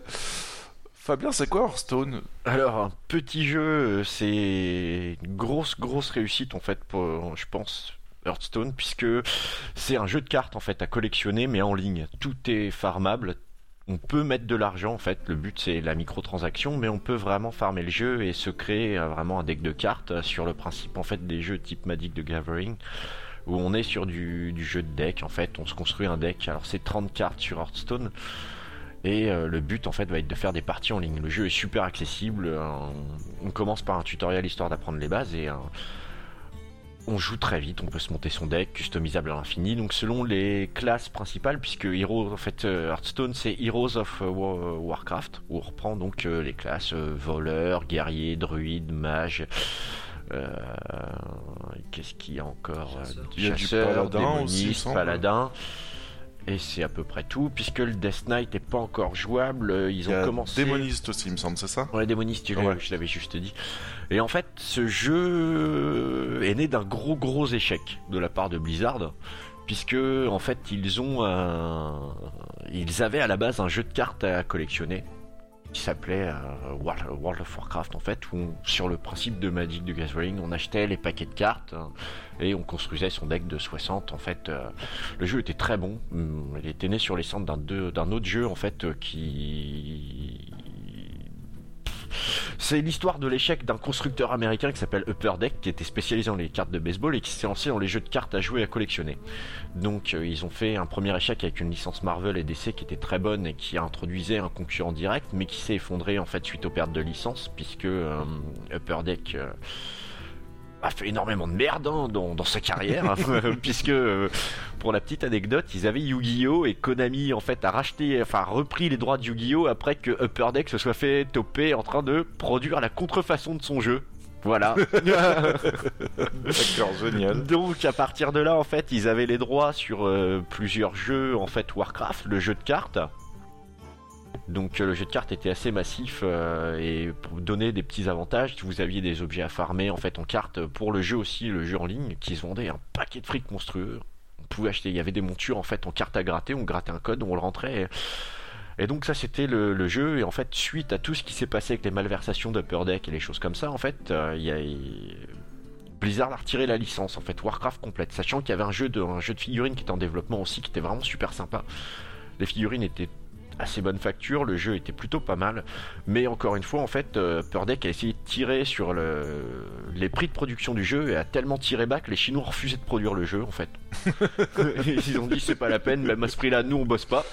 Et du coup en fait euh, bah Blizzard a vraiment pas apprécié que Upper Deck en fait euh, fasse de la merde et détruise complètement euh, la saison 2 d'un jeu de société qui sortait, qui se vendait plutôt pas mal qui était en train de monter en flèche et surtout en fait le fait qu'ils aient euh, amené Upper Deck en faisant euh, ils ont vraiment mis le paquet, ils avaient créé des foires en fait sur le principe de- d'un événement en jeu qu'on appelle la, foire du sombre lune, Dark Moon Fair, où on avait un tournoi international en fait qui proposait le championnat du monde de, de jeux de cartes, World of Warcraft. C'était un échec parce que le jeu marchait très bien, il y avait une grosse communauté. Le successeur de Deck a pas réussi à réimplanter le jeu parce que les gens étaient un peu frustrés, parce que le jeu a pas repris, il était mal distribué, c'était une boîte un peu indépendante qui a pas réussi à tenir au final et qui a mal distribué le jeu en fait sur les territoires où il marchait très bien en France, en Allemagne, où on avait des très bons joueurs. En fait, les joueurs de Magic ont vite dévié parce que le jeu était plus construit et plus facile d'accès, étant donné qu'on recommençait tout à zéro. Et en fait, ils sont partis sur l'idée à la fin du jeu de recréer Hearthstone, toujours dans la base Blizzard, donc euh, avec tout ce qu'on a en fait comme outil avec le Battle.net, d'avoir un jeu facile d'accès et complètement en fait free to play entre guillemets dans la mesure où tout est craftable en fait. Plus de cartes à acheter, on peut looter des paquets, on peut looter des golds tous les jours en remplissant des quêtes et en, en faisant ces paquets. Donc sur euh, comme tout principe en fait de jeu de cartes à jouer, on a une metagame qui se construit et très vite en fait on a eu des pros, y compris des joueurs de Magic qui s'y sont mis en fait euh, très vite. Et dans la foulée en fait de ce qui s'est fait avec Starcraft, comme Étienne le rappelait tout à l'heure, on avait la montée de l'e-sport. Et très vite Blizzard s'est rendu compte que les gens étaient vraiment très accros et que le jeu en fait avec la facilité d'accès et de connectivité des joueurs, on pouvait faire jouer en fait en tournoi des joueurs du monde entier. À partir de là, ils ont commencé à se rendre compte de la productivité du jeu en termes d'e-sport et de proposer en plus, donc avec tous les outils qu'on avait maintenant de Twitch, etc., de mecs qui se filmaient en train de faire des parties, d'expliquer, de construire les decks, d'avoir en fait plus facilement Magic un monde super fermé euh, avec l'idée en fait de créer Hearthstone et d'avoir un monde ouvert avec des youtubeurs qui proposent des vidéos, des, podcasts, des, streams en fait d'explications de comment on joue, comment monter tel deck et tout. On a pu développer facilement en fait et la communauté s'est développée ultra facilement euh, sur ce principe-là et le jeu est vraiment très construit. On est sur la bonne base d'un Magic. euh, La très bonne idée d'Hearthstone, en plus de ça, c'est que vous- demain vous voulez vous mettre à Magic, euh, bah va falloir lâcher le porte-monnaie parce que le premier deck à acheter, euh, bah, ça coûte une blinde. Voilà. Et eux ils se sont dit, bah notre jeu il va être gratuit. Pour le marketing. Ouais, non, non Bah, seulement c'est gratuit, et en plus c'est farmable gratuitement. partout aussi, quoi, parce que c'est jouable sur tablette, sur Alors- smartphone, sur PC. euh, C'est venu après en fait le jeu, ils se sont rendus compte que euh, on a été euh, à un moment donné en fait ils ont proposé le jeu en tournoi local. Donc se réunir, ce qu'ils appelaient le Hearthstone Café, il suffisait de s'inscrire à la ligue et Blizzard inondait de cadeaux en fait les, les points de vente qui le faisaient. Le problème étant que tout le monde n'avait pas à l'époque forcément la facilité d'emmener un ordinateur portable ou les choses faciles, et du coup ils ont commencé à plancher sur l'application et la mettre sur téléphone et tablette avant tout sur tablette qui est plus facile et plus agréable, avoir Ouais. un petit écran en fait, et donc de proposer ces trucs et devenir Hearthstone Café à l'époque c'était vraiment super sympa. Et euh, l'idée, en fait, c'était toujours pareil. Par contre, les points de vente n'ont pas forcément joué les jeux parce qu'il fallait, euh, à part quelques cafés, en fait, ou les associations qui ont proposé les trucs, mais les points de vente refusaient parce que quelle idée on pouvait euh, proposer un jeu gratuit complètement. Mais Blizzard a continué l'idée était vraiment très bien en fait d'Hearthstone. C'est vraiment l'idée du jeu, c'est que tout est gratuit. C'est gratuit. Et la notion de rareté des cartes, comparé à un Magic où il va falloir débourser des, sommes parfois folles sur du 200 balles une carte, vous farmez, dès ils ont créé une espèce de système où on désenchante des cartes qui nous donnent des cristaux. Ces cristaux sont farmables. Il en faut certes une quantité un peu absolue, mais euh, pour certaines cartes les plus fortes, mais vous en avez besoin que d'une en un exemplaire dans, dans un deck, comparé à 3 ou 4 sur certains jeux. Et en argent réel, ça commence à coûter cher. Là, vous pouvez la crafter, elle vous appartient, vous l'avez dans votre base de données, vous pouvez jouer avec. Et du coup, en fait, au fur et à mesure que vous ouvrez des paquets, vous pouvez désenchanter vos cartes et crafter les autres. Ce qui fait qu'avec, euh, en mettant, allez, une heure par jour, en s'accrochant un peu, au bout d'un mois, vous avez un deck complètement viable euh, sur le metagame et sans souci, sans avoir eu besoin de débourser quoi que ce soit. Et même avec les extensions qui sont sorties par la suite, euh, ça rendait pas le truc euh, un peu payant quand même Non, il y avait des bonus en fait qui étaient offerts sur les joueurs qui vont être les freemium en fait, ce qu'on appelle les freemium, les joueurs qui vont mettre du pognon Mhm. vont avoir des petits des petits bonus ou euh, des choses comme ça, mais euh, au final, on peut tout faire sans payer. D'accord, ouais, donc c'est plutôt intéressant là-dessus. Ouais. Globalement, tu vas gagner ton temps en mettant du pognon dedans et tu vas gagner euh, des, des- des jours et des jours de farm, voire des semaines de farm, bien sûr. C'est l'avantage. Techniquement, c'est un des rares jeux où potentiellement tu peux jouer gratuitement, totalement, et avoir une, enfin, un deck viable et pouvoir continuer de te classer en ranké parce qu'une fois encore, il y a la notion compétitive, il y a des ranked à faire et tout ce qui s'ensuit, il y a histoire, si je dis pas de bêtises. Il y a Pas vraiment euh, de mode histoire, en fait, c'est un mode aventure. Voilà, un mode aventure. où il pardon. propose des decks à battre, des decks de boss, en fait inspirés des, euh, des plus grands, en fait, euh, certains des grands raids de WoW, qui sont le Moirache Noir. Il y a la Ligue des Explorateurs qui reprend une série de quêtes en fait assez mythique dans WoW qui s'appelle la Ligue des Explorateurs.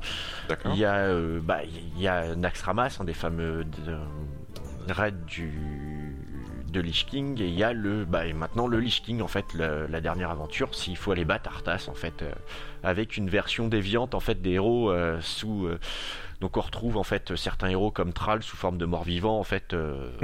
qui sont en fait des les versions Death Knight. Et du coup, le, le jeu est vraiment super sympa, sous forme d'aventure. Donc, il y a le mode entraînement aussi, et il y a le ranked, il y a le, le système de draft qui est très. Qui est, le fer de lance de Magic, en fait, qui est une ouverture de paquet où on choisit une carte, une carte, une carte pour se construire un deck. Au fur et à mesure, plus vous gagnez en fait dans ces drafts, hein, plus vous allez gagner de gold ou de cartes un peu spécifiques. Vous pouvez gagner des cartes rares qui sont très avantageuses, que soit pour le, le fait de les posséder pour la méta et construire son deck, soit pour le désenchantement, comme je disais, en fait, gagner des cristaux et crafter vos cartes après. Et euh, ce jeu, euh, donc, il y a une notion très compétitive.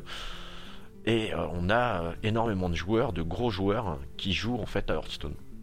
On a aussi quelques euh, stars du poker qui ont quitté le poker en fait pour se mettre à Hearthstone parce que parfois c'était assez. euh, qui continuent même, enfin qui font poker Hearthstone parce que les cash prizes sont devenus assez violents aussi. hein. Et D'accord, on, ok. on est retourné en fait sur tout, tout ce qu'avait essayé d'instaurer en fait sous forme de cartes Blizzard, l'a retranscrit du coup tout cet argent, ils l'ont passé bah, du coup dans le jeu de cartes Hearthstone. Et euh, la compétition est plutôt sympa. hein. D'accord, donc euh, si t'as les moyens d'investir du temps dans Hearthstone, tu peux très bien t'en sortir sans jamais payer. Voilà, Donc globalement, c'est la définition même du euh, le temps c'est de l'argent. À toi de voir si tu veux t'investir pour ne pas payer ou payer pour ne pas t'investir en temps, quoi. C'est Voilà. ça On peut, on peut lâcher des centaines d'euros pour devenir un rockstar euh, du jour au lendemain en apprenant avec quelques vidéos, ou alors prendre son temps gentiment et euh, devenir quelqu'un juste en, en craftant et en farmant les cartes. D'accord. Euh, du coup, tu le recommandes, je pense, euh, à essayer, non? Ah, j'aime beaucoup ce jeu. hein. Si vous aimez les jeux de société, les jeux en fait de cartes un peu comme ça, un peu bien stratégique, franchement, euh, il y a en fait. Ce qui est génial, c'est qu'il a hum, Magic s'est lancé dans un dans un jeu en ligne qui est une purge absolue. à savoir que c'est le seul jeu où on achète des cartes en argent réel. Mais à un prix, c'est euh, au même prix que les, vraies cartes, sauf que là on les a pas. Et du coup, en fait, euh, bah, Hearthstone a complètement euh, vrillé la brèche, et si bien que Magic est en train de fermer les serveurs un à un de leur jeu et en essayant désespérément de rattraper le retard, mais c'est terminé. Magic existe que en papier, et Hearthstone c'est le jeu de cartes. Alors en comparaison, par contre, euh, bon, c'est pas du tout la même grandeur, mais euh, un truc intéressant, c'est que le jeu de cartes Pokémon avait proposé une alternative qui était plutôt sympa, c'est-à-dire que quand t'achetais un deck en format papier, tu l'avais directement dans ton jeu en mode virtuel aussi en fait quoi. Ouais. Et je trouvais l'idée plutôt cool en fait quoi. Mais euh, le jeu Pokémon a toujours été viable en fait sur euh, tout comme Yu-Gi-Oh en fait puisque Konami en fait est un éditeur de jeux vidéo ils ont toujours une version euh, qui existait de, de Yu-Gi-Oh mais Yu-Gi-Oh attire moins en fait et même si le jeu est très bon en ligne le et Pokémon a toujours existé en fait ils ont toujours proposé une version euh, gratuite et farmable du jeu mais euh, Hearthstone a ce côté plus sympa déjà il y a, il y a tous les petits à côté c'est du Blizzard, donc c'est encore une fois machine de guerre. euh, Vous jouez, vous avez un décor interactif, vous avez les emotes des personnages, vous avez des petits effets qui apparaissent sur le. Le son de Hearthstone, en fait, une fois encore, c'est toute la. toute Oui, la et puis les de- voix aussi. hein. Warcraft, tout, le son, voilà, tout le sound euh, design est juste magnifique. Le trouve. sound design, les voix, quand tu poses ta carte, t'as les digits des personnages euh, qui sont évidemment des citations de WoW, des citations de Warcraft. Euh, L'univers de, Hearthstone euh, est, basé sur Warcraft parce que c'est vraiment la licence phare entre guillemets pour le moment. Et quand je parlais tout à l'heure de l'âge d'or de Blizzard, euh, je trouve que Warcraft a, un impact réel. Hearthstone est sorti en 2014, je pense qu'on est encore dans les bonnes œuvres de, de Blizzard malgré quelques fails déjà euh, reconnus, mais pour le coup Hearthstone est une très très grosse réussite. Euh, J'ai plus le chiffre d'affaires en tête euh, par mois de Hearthstone, mais Ça chiffre. il- c'est voilà, c'est très énervé parce que même si t'as pas besoin de payer, vous inquiétez pas, il y a des gens qui payent. Hein, euh, C'est ce qu'on appelle les baleines en fait quoi. C'est Voilà. quelques joueurs mais qui. C'est des qui Je suis pas sûr euh, que ça soit quelques quoi. joueurs en vrai. C'est, euh, ça va vite en fait, c'est c'est du côté de la frustration, c'est le. Claquer un billet de 20 balles pour avoir un deck, euh, ça ressemble à une facilité. On se dit, ouais, je mettrai que 20. Et puis le jour où on regarde combien on a lâché dans le jeu, on se rend compte que ça fait beaucoup. Euh, mais euh, ouais, il est accessible. Et en plus, si on veut mettre des sous dedans, on peut. Et donc, on nous le permet. Ah ouais, ça va m'accélérer mon truc. Il me manque que ça pour farmer tel truc, pour pouvoir obtenir ceci comme tel succès. Et on lâche un billet. Enfin, c'est- le, le jeu est très bien conçu, à la fois dans son modèle économique et à la fois dans sa possibilité de pas payer. Après, Ouais. t'as toujours la frustration de te dire merde, il me manque que ça, quoi. et euh, D'accord, d'accord. voilà, il est très bien créé. euh, je pense qu'il n'a pas de concurrent. D'accord, ok. Bon, bah, ce- ok. Bon, bah, tout simplement, de toute façon, Voilà. on vous invite à l'essayer puisque c'est gratuit de, de toute manière, donc vous perdrez rien du tout à faire le test. Euh, on va enchaîner avec un autre jeu qui est sorti en 2015 et qui se prénomme Heroes of the Storm. Et là, messieurs, on va voir un peu droit un petit match de Ça- boxe ça va entre être un- vous deux parce que Un peu houleux. vous avez des idées assez tranchées sur le jeu. Euh, je vais laisser Fabien tout d'abord le présenter et puis on laissera Étienne commenter un petit peu. Voilà, c'est une très bonne idée. On va laisser Fabien vous donner envie. Après, je vais vous expliquer pourquoi faut pas y jouer. Alors, Donc du Euh. coup, en 2015, Heroes of the Storm, Fabien, qu'est-ce qu'est euh, Heroes of the Storm? Bah, Heroes of the Storm, en fait, c'est un MOBA. hein. Il a essayé de s'inscrire en concurrence avec LoL et Dota euh, parce que voilà, Blizzard est sur le l'idée de, de créer de l'e-sport et de, de chercher en fait des modèles de free-to-play et de, de s'avancer dans l'e-sport et il leur fallait un MOBA en fait vu que à la base le, le MOBA c'est plus ou moins des modes de jeu qui avaient été créés hein, sur euh, sur Warcraft hein. 100%. ouais C'est c'est Et même du coup, carrément en fait, euh, des euh, personnages de chez eux. euh. Euh, à la base, euh, ils se sont fait, euh, ils se sont fait modder leur jeu pour créer un des styles de jeu maintenant les plus regardés en termes d'e-sport et, et, enfin, bah, ils étaient pas dedans en fait. Hein. Donc ils étaient Et pas du contents. coup, euh, ils ont, ils ont commencé à créer Heroes of the Storm, qui est donc un MOBA où on va retrouver les grandes figures de l'univers Blizzard. Donc on a vraiment tous les persos euh, dans les premiers qui étaient, enfin, qui étaient tombés. Il y avait Diablo, il y avait euh, C'est un crossover de tout ouais. l'univers de. tous de les Blizzard. personnages se retrouvent dans le Nexus, en fait, un monde où on va se, on va se retrouver, en fait, ouais, voilà, à la croisée de, de tout ce qui se fait. Du coup, on a les Lost Vikings, on a du Diablo, on a du Warcraft, on a du Starcraft, tous ces héros qui se mettent joyeusement, donc sur le MOBA. Le grand truc d'Heroes of the Storm, c'est que pour un MOBA, en fait, c'est un MOBA en 5 contre 5. D'accord, donc en 5 On joue, contre 5. on joue en 5 contre 5, on est vraiment sur un, un jeu d'équipe pur et dur en fait. C'est un jeu qui pardonne pas l'idée du joueur solo. En fait, il faut marcher comme une équipe comme un seul homme. L'idée, c'est qu'on a un, un jeu où on va évoluer tous ensemble, comparé à LoL en fait, où chaque personnage évolue et gagne en niveau au fur et à mesure de ce que lui fait. Là, c'est toute l'équipe en fonction qui va monter comme un seul homme. Ce qui fait que si un joueur fait de la merde, comme c'est souvent le cas en fait quand vous faites du party random, c'est que s'il y en a un qui est pas dans la stratégie d'équipe, vous vous biaisez complètement le jeu et c'est pas la peine de jouer. Ouais, tu m'étonnes. D'accord. C'est un jeu qui demande une stratégie d'équipe et qui demande d'avoir au moins 4 joueurs et en espérant que le pick-up qui arrive suive la cohésion du groupe parce que sinon c'est celui qui vous met dedans. et c'est euh, j'y joue souvent avec euh, avec quelques potes en fait en, en groupe. Ça m'arrive de faire des parties comme ça en, en casu mais euh, c'est juste n'importe quoi parce qu'il n'y a eu aucune cohésion de groupe en fait qui se fait. hein. C'est un jeu qui est très punitif dans la mesure où on joue pas en un seul homme. Le jeu est très fun. J'aime énormément parce que c'est euh, l'univers Blizzard, il est très fun, il est très coloré, il est facile à prendre en main. Ce que j'aime énormément en fait, hein, c'est le côté des maps en fait, qui sont en fait des maps à objectifs. Il y en a une que tout à l'heure on parlait de Starcraft et euh, du Six Pool en fait. Il y en a une où justement on doit créer un Six Pool. En fait, il faut créer des ergs. On est sur une map de Starcraft. Il faut créer une vague de zergs pour aller détruire la, la base ennemie en fait. Et cette map là est juste magique quoi. C'est euh, il faut il faut rusher avec les ergs pour aller chercher la base ennemie. Il y a plein de petits objectifs comme ça, etc. Mais c'est un- c'est vraiment un jeu que j'aime beaucoup. Ils ont fait très fort il n'y a pas si longtemps en personnalisant le jeu, en fait, en mettant sur le. Ils se sont rendus compte que le jeu était très. très mal conçu en termes de, de free-to-play, à savoir qu'il demandait énormément de microtransactions. Si on voulait des choses, en fait, il fallait tout le temps mettre la main au porte-monnaie. C'était très frustrant, en fait, de de gagner ou de jouer avec un héros et de rien débloquer si ce n'est une couleur pourrie alternative. Et là en fait ils sont passés comme dans Overwatch, un système de coffre qui est vraiment super sympa, qui permet de gagner des skins, du cosmétique, des voix en fait en jeu, énormément de petites choses qui rajoutent en fait beaucoup beaucoup à, notre progression en tant que joueur. C'est euh, beaucoup plus sympathique de jouer, de gagner des choses, de gagner des héros, gagner des skins pour les héros, de pouvoir évoluer. Là, avec l'arrivée d'Overwatch, on a d'autres héros qui s'installent en plus. On a vraiment en fait un jeu qui tourne et qui est, vraiment super sympa.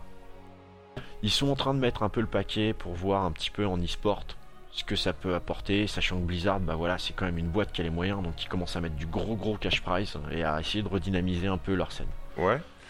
Après, j'ai vu aussi que, point de vue euh, melting pot de l'univers Blizzard, ils vont même jusqu'à avoir rajouté euh, les Lost Vikings, par ouais, exemple. on Donc, a euh, les ouais, Lost Vikings dedans. ouais. C'est euh, assez marrant parce qu'en fait c'est le un personnage triplette, à savoir que euh, on se on se cale toujours dans l'idée en tank, DPS, heal, donc soutien, et en fait c'est un personnage qui fait les trois à la fois en fait. Tout comme vous avez Shogal en fait qui est un personnage un, un, ogre- un ogre à deux têtes très euh, très marquant dans l'univers de WoW et en fait euh, Shogal c'est le seul personnage où il faut que deux joueurs le jouent. Savoir que chacun joue une tête. Et du coup en fait on joue à deux dans un même personnage. On joue vraiment à deux dans un seul Ouais. personnage. Et du coup c'est un, système de jeu assez vénère où il faut être vraiment coordonné et pas tomber au hasard avec quelqu'un parce que voilà c'est le bordel sinon. D'accord, donc du coup, euh, Fabien, on a entendu tes raisons pour y jouer. euh, Étienne, du coup, pourquoi on ne devrait pas y jouer au juste? Alors c'est, c'est- je vais remonter à l'origine de Heroes of the Storm, euh, enfin à l'origine de pourquoi moi j'ai joué à Heroes of the Storm. J'ai pleuré toutes les larmes de mon corps pour avoir une clé pour, pour pouvoir jouer à ce jeu que Fabien a fini par me filer au final. ce qui- ce qu'il faut, savoir c'est que l'époque je sais qu'Étienne en voulait une, moi j'en ai, ai gagné une sur un concours. Non, je l'ai, je l'ai acheté en fait. J'ai reçu des sous sur PayPal et je me suis offert en fait le, fondateur, hein, le pack fondateur. Et après j'ai fait des concours à tir larigot sur euh, Twitter et j'ai gagné des, j'ai dû gagner 6 ou 7 clés en fait sur le bêta du jeu. Et je sais que la première que j'ai gagnée, j'ai, dit à Étienne tiens ma poule là, tu vas pouvoir enfin essayer. Et deux jours après j'ai reçu, c'est vraiment une merde. Donc voilà, comme le disait si bien Fabien, moi je me suis prostitué sur tous les réseaux sociaux qui existaient pour pouvoir jouer à ce jeu parce que bah, on m'a dit un MOBA sur le sur le monde de Warcraft, j'ai dit bah je suis là, salut. Et j'ai reçu ma clé, j'ai téléchargé le jeu et la première action c'était d'accord et il est fini quand le jeu? Parce que bah, je viens de League of Legends aussi, euh, j'ai beaucoup dormi sur ce jeu. Et mon dieu, alors il y avait plein de bonnes idées, c'était l'univers Warcraft, fallait que ça soit un jeu d'équipe à tout prix, on arrêtait de faire le focus sur un seul joueur de l'équipe ou euh, sur la, performance euh, individuelle, fallait que toute l'équipe soit là pour, euh, pour aller plus loin. Et la déception, tout est basé sur l'XP, il n'y a pas de ressources, c'est des maps avec une quête random qu'il faut faire, mais de toute façon si t'as l'avantage du niveau, t'as gagné la quête quasiment à 100%. L'équilibrage est mauvais. Il n'y a pas d'item à acheter dans le jeu, rien que dans un MOBA ça me fait bizarre de dire cette phrase. Euh... Mais si je dis pas de conneries, dans Dota 2, tu n'as pas d'item à acheter dans le jeu non plus, non? Alors je joue pas du tout à Dota, mais euh, de mémoire il me semble que si, il y a des équipements à Ouais, acheter. il y, a il y a des équipements à acheter. Euh, pour moi, je suis pas acheté. quasi certain, parce que même Tu- sur la version d'ici des MOBA, il y avait aussi des items à acheter. Tu- Mais là, vraiment, ils avaient pensé à plein de choses. Et en gros, on ne spécifie son personnage qu'avec le montée de niveau et le choix des compétences qu'on a à chaque fois. C'est d'une pauvreté de gameplay, c'est triste à mourir. Et pire que ça, euh, je me disais bon bah alors peut-être que j'ai pas compris l'essence du jeu. En plus je jouais avec des gens qui qui farmaient vraiment les MOBA. J'ai joué avec des gens qui ont fini euh, très haut classés euh, sur Heroes of the Storm. Et même eux, une fois classés parmi les, les top élites de du truc, ils ont dit bah j'arrête de jouer parce qu'en fait je peux pas monter plus haut et si je perds des games, je peux que descendre. D'accord. le système de ranked était pas bon, le système de jeu me plaisait pas, c'était pas équilibré comme il fallait. Et je crois que la cerise sur le gâteau, c'est quand j'ai commencé à me dire bon bah je vais regarder du stream pour me dire euh, je vais comprendre comment ça fonctionne. J'ai jamais rien vu d'aussi chiant sur un stream.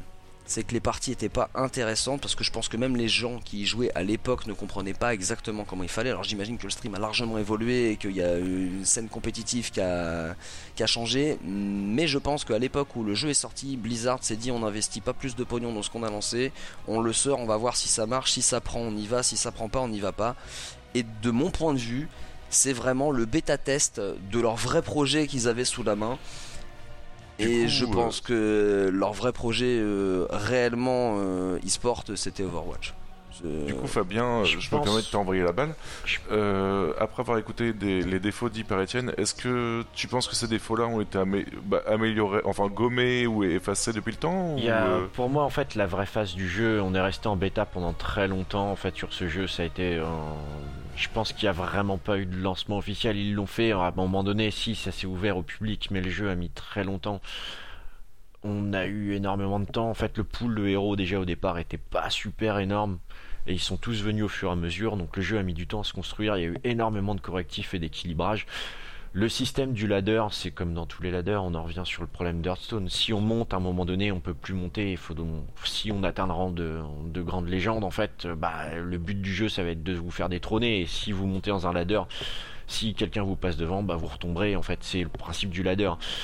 Le truc, c'est que euh, je pense qu'on est arrivé à une vraie version du jeu quand euh, on a eu une vingtaine de héros. Maintenant, je sais plus combien il y en a actuellement, mais et euh, la version vraiment finie pour moi du jeu, c'est celle qu'on a actuellement, où vous avez tout le système de loot qui est arrivé par-dessus, les correctifs sont revus, les héros sont revus un peu hein, régulièrement, de façon à ce qu'il n'y ait plus de, personnages complètement outrageux.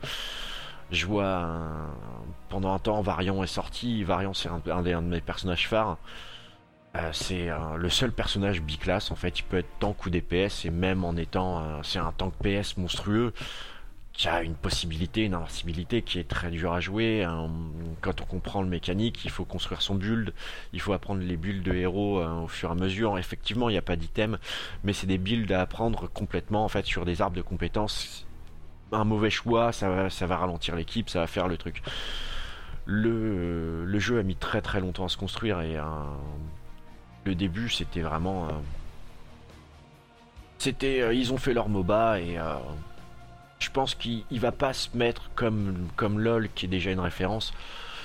Mais ils ont leur MOBA, voilà. Pour l'instant, enfin, il n'y a pas. Il y a Overwatch en très compétitif qui ramène énormément et il y a Hearthstone aussi. Heroes, c'est juste une, c'est de l'argent de poche. D'accord.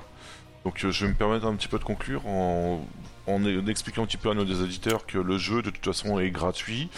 Et euh, si vous aimez bien l'épisode Blizzard, enfin les, les jeux Blizzard, on vous invite à essayer parce que ça coûte rien de toute façon. Et C'est très fun, hein, je veux dire, C'est très fun. jouer, hein. C'est, on peut passer un week-end dessus et se marrer entre copains, c'est vraiment super agréable à jouer. On euh, retrouve les personnages de, de l'univers de Blizzard, je pense euh, au Hunter euh, dans, dans Diablo, il y a Diablo lui-même qui est présent, il y a des persos de, a- StarCraft. On a euh, Kerrigan, on a Raynor, on Voilà. a Ticus, euh, les personnages de WoW, on a Thrall, on a Varian, on a Valira, la petite voleuse qui est vraiment super sympa. On a les persos d'Overwatch, moi je prends des kiffs monstrueux à jouer Diva, Diva elle sert à rien mais j'adore la jouer pour le fun. T'as aussi euh, Il y a- Lancelot en roller là en fait. Il y a euh, bah, Lucio de il y a Overwatch. Il y a Tracer, il y a Voilà. Zenyatta, non En pas fait- Zenyatta, la russe euh, Zarya. Zarya. Il y, a- il y a vraiment plein de trucs sympas dedans. Après, je pense que pour quelqu'un qui joue au MOBA euh, de manière vraiment intensive euh, et qui a, un, qui a un petit niveau, hein, sans, sans prétention aucune, euh, je- pense qu'il va s'ennuyer à mourir sur Heroes of the Storm à partir d'une vingtaine d'heures. Non, vraiment, c'est. C'est quelque chose de totalement différent. Pourtant, l'optique est vraiment très bonne, mais ils ont été sur un terrain de chasse 5 ans trop tard. Voilà. Ils, Ouais, ils c'est se pointent aussi- avec 5 ans de retard sur, euh, sur Dota qui est monstrueux et qui est soutenu que par sa communauté.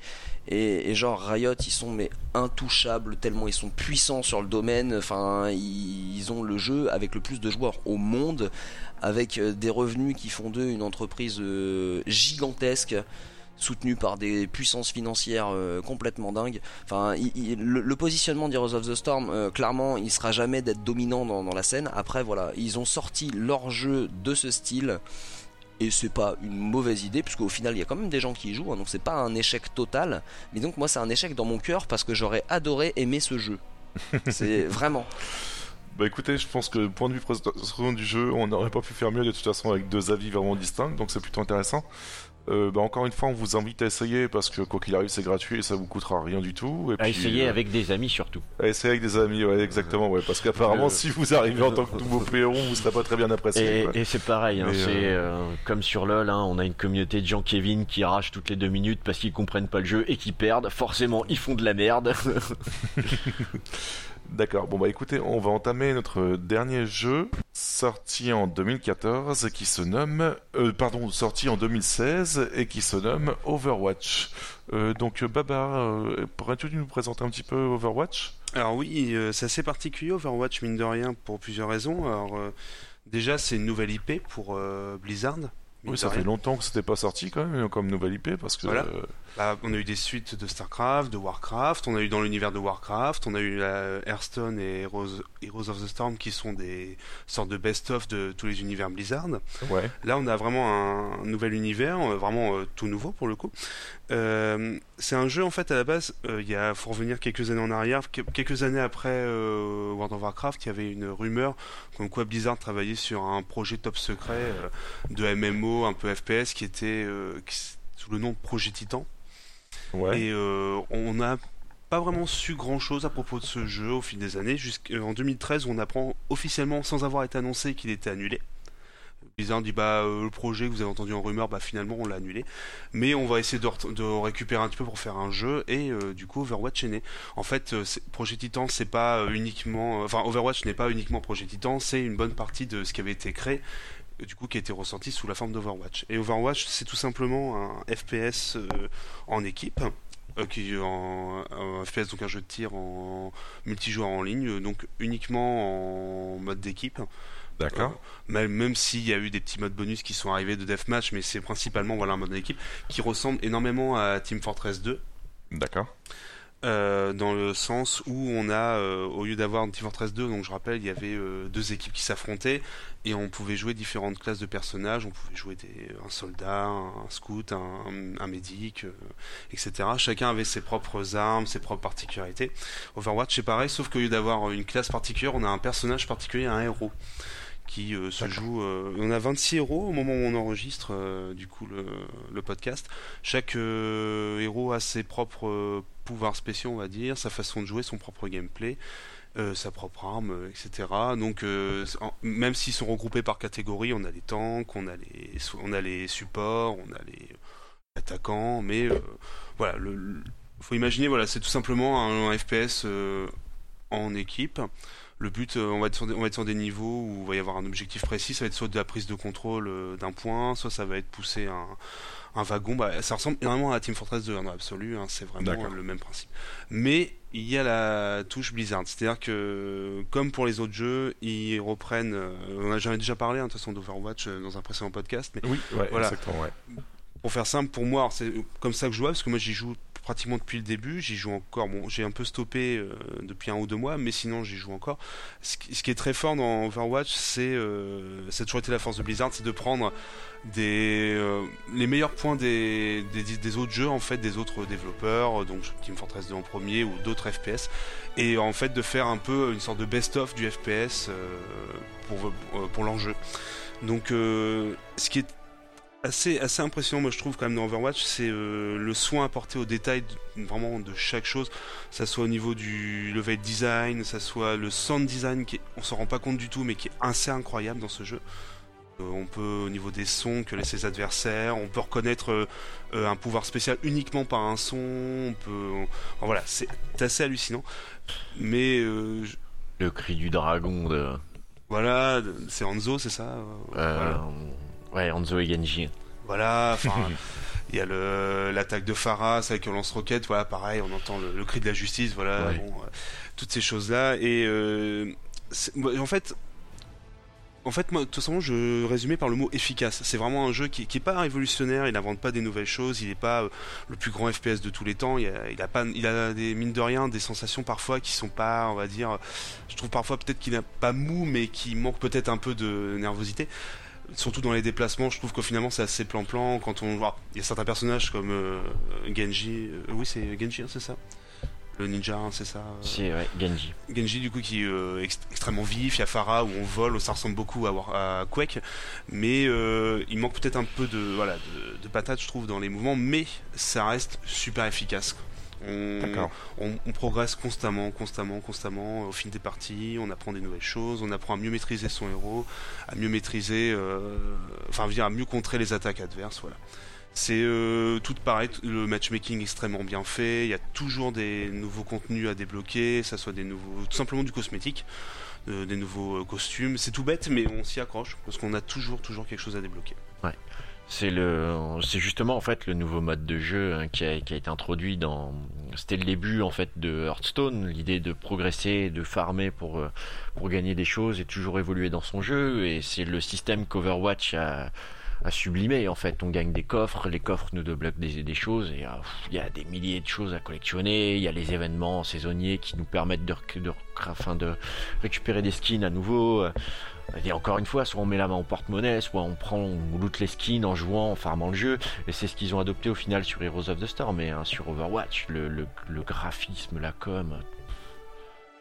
J'avoue que les cinématiques, par exemple, voilà. des, Voilà. de, de Euh, Overwatch sont juste hallucinants. quoi. Là, quand j'ai vu la bande-annonce du jeu, euh, oh, waouh, j'ai cru à un film de Pixar, quoi. C'était juste Mm, magique. oui, c'est euh, Mm. absolument. J'étais subjugué. Et là, on a celle de Reynard qui vient de tomber. Je suis désolé, t'es pas un bonhomme si t'as pas eu les poils devant, quoi. les héros meurent debout. J'avoue que je l'ai vu il y a pas longtemps et euh, ouais. Là, c'est un. C'est des Voilà. C'est un. des courts-métrages. Pour Ouais. chaque personnage, c'est assez impressionnant. euh, toute la com du jeu est monstrueuse. Enfin, chaque personnage a une histoire, chaque personnage a des. C'est la machine de guerre Blizzard. Tous les personnages ont du charisme, tous les personnages sont emblématiques. On s'accroche vite, on se reconnaît dans un personnage, on va se reconnaître dans un style de jeu. Tout est calibré, tout est, tout est conçu pour donner envie de jouer. Et je connais, euh, on a des potes qui sont des qui étaient ultra détracteurs du jeu et du de l'ambiance graphique et qui sont mis au jeu et qui ont accroché parce que tel héros, parce que tel machin, c'est absolument fabuleux quoi. C'est euh, c'est la machine de guerre Blizzard. Il y a un truc aussi qu'on aborde assez peu en fait, c'est que le c'est Activision en fait a racheté une grande partie de Blizzard. Ouais, Et Oui. Activision à la base c'est quand même Call of Duty. ouais. Ouais, et Call of Duty était en grande perte de vitesse. Et je en vois fait, ce que tu veux dire. ouais. voilà. Call of Duty en termes d'e-sport ça n'existe plus et l'idée maintenant en fait pour un jeu c'est d'être e-sport dès le départ et toute l'idée en fait de de cette fusion entre euh, Blizzard Activision c'était d'amener justement de nouvelles scènes et euh, mon avis, euh, ils le disent très peu, mais Overwatch a été clairement développé pour, para- pour, pour amener une parade à Call of Duty et empêcher Activision de tomber dans la débâcle aussi. Je pense qu'il y a eu, en termes de, construction du jeu, tous les mecs qui ont apporté quelque chose de Call of Duty, même s'ils veulent pas le dire, et euh, sublimé par tout ce qui est création graphique, sonore, tout, tout, toute la machine de guerre Blizzard, plus le, un- une boîte de production qui est Activision, qui est déjà développée dans le FPS. Il y, a des, il y a des défauts au jeu, c'est sûr, mais il est très fun, très facile d'accès, beaucoup moins. euh, Il est beaucoup plus plaisant à jouer qu'un énième jeu de tir en fait qui existe. Quoi. Bah, J'avoue que rien que les, euh, les capacités uniques pour chacun des persos, etc., euh, c'est c'est plutôt sympathique à voir en fait dans un FPS comme ça. Ouais. Je, je pense qu'on n'a pas le temps de s'ennuyer en fait en quelque sorte Mhm. dans le jeu et, euh, et on rentre directement dedans en fait. Et je trouve ça plutôt intéressant comme mine de rien. Ça se renouvelle, ouais. ouais. des parties Ça se renouvelle, ouais. Il y a Et, énormément de euh, stratégies qui se mettent en place au fil des mises à jour. euh, et la méta n'est jamais la même selon la- les nouveaux personnages. C'est assez intéressant. ouais. Il y a le système de saison classé, donc on a Mm. toujours le système de ladder en fait pour essayer d'être le meilleur, en- soit en team. Donc c'est toujours un jeu de team, donc chacun a un rôle à jouer, un tank, DPS ou et on a des méta qui changent aussi sur le jeu. On a vu les techniques dive où on jouait énormément DPS avec euh, juste euh, du soutien derrière. euh, c'est vraiment quelque chose d'énorme en fait. C'est euh, le jeu de tir en fait qui a été redéfini. Team Fortress a posé des bases, les Call of Duty ont posé des bases et euh, bah, Blizzard s'est servi de tout ça et en ajoutant sa touche en fait a refait un jeu qui, qui vient de supplanter tout ce qui existait quoi. D'accord. Donc je vous vois tous les deux euh, encenser le jeu. Par contre, il y en a un qui gesticule derrière parce qu'il n'est pas spécialement fan. Donc je vais lui laisser un petit peu la parole et nous expliquer euh, pourquoi il n'aime pas le jeu. Alors du coup, Étienne, euh, en quoi tu, n'aimes pas spécialement Overwatch en fait? Alors, je, je veux pas spécialement intervenir sur le fait que j'aime pas Overwatch parce que bon après c'est c'est des raisons euh, plus euh, sur euh, du gameplay et sur euh, sur du ressenti perso euh, qui fait que ça m'affecte pas. Euh, mais une fois encore, je l'ai acheté Day One Ouais. Euh, parce que Blizzard, euh, parce que la com absolument impeccable. Il n'y a pas une entreprise dans le jeu vidéo qui est capable d'avoir une communication comme Blizzard. Une fois encore, les cinématiques qu'ils ont fait en présentation, à la fois à la BlitzCon, à la fois pour, pour annoncer la sortie de tel perso, pour annoncer les stories de, de, de leur, enfin, de leur perso qui était déjà sorti. D'ailleurs, la com avant, mais aussi la com après, parce la que com avant, la com après, la com hallucinant, enfin tout est vraiment excellent. Le cara design est, une perle pas possible. Je pense juste au personnage de Tracer. Enfin, les, toutes premières images qu'on a vues du jeu euh, étaient basées sur elle. C'était complètement dingue. Enfin, c'est c'est absolument fou euh, ce qu'ils ont fait.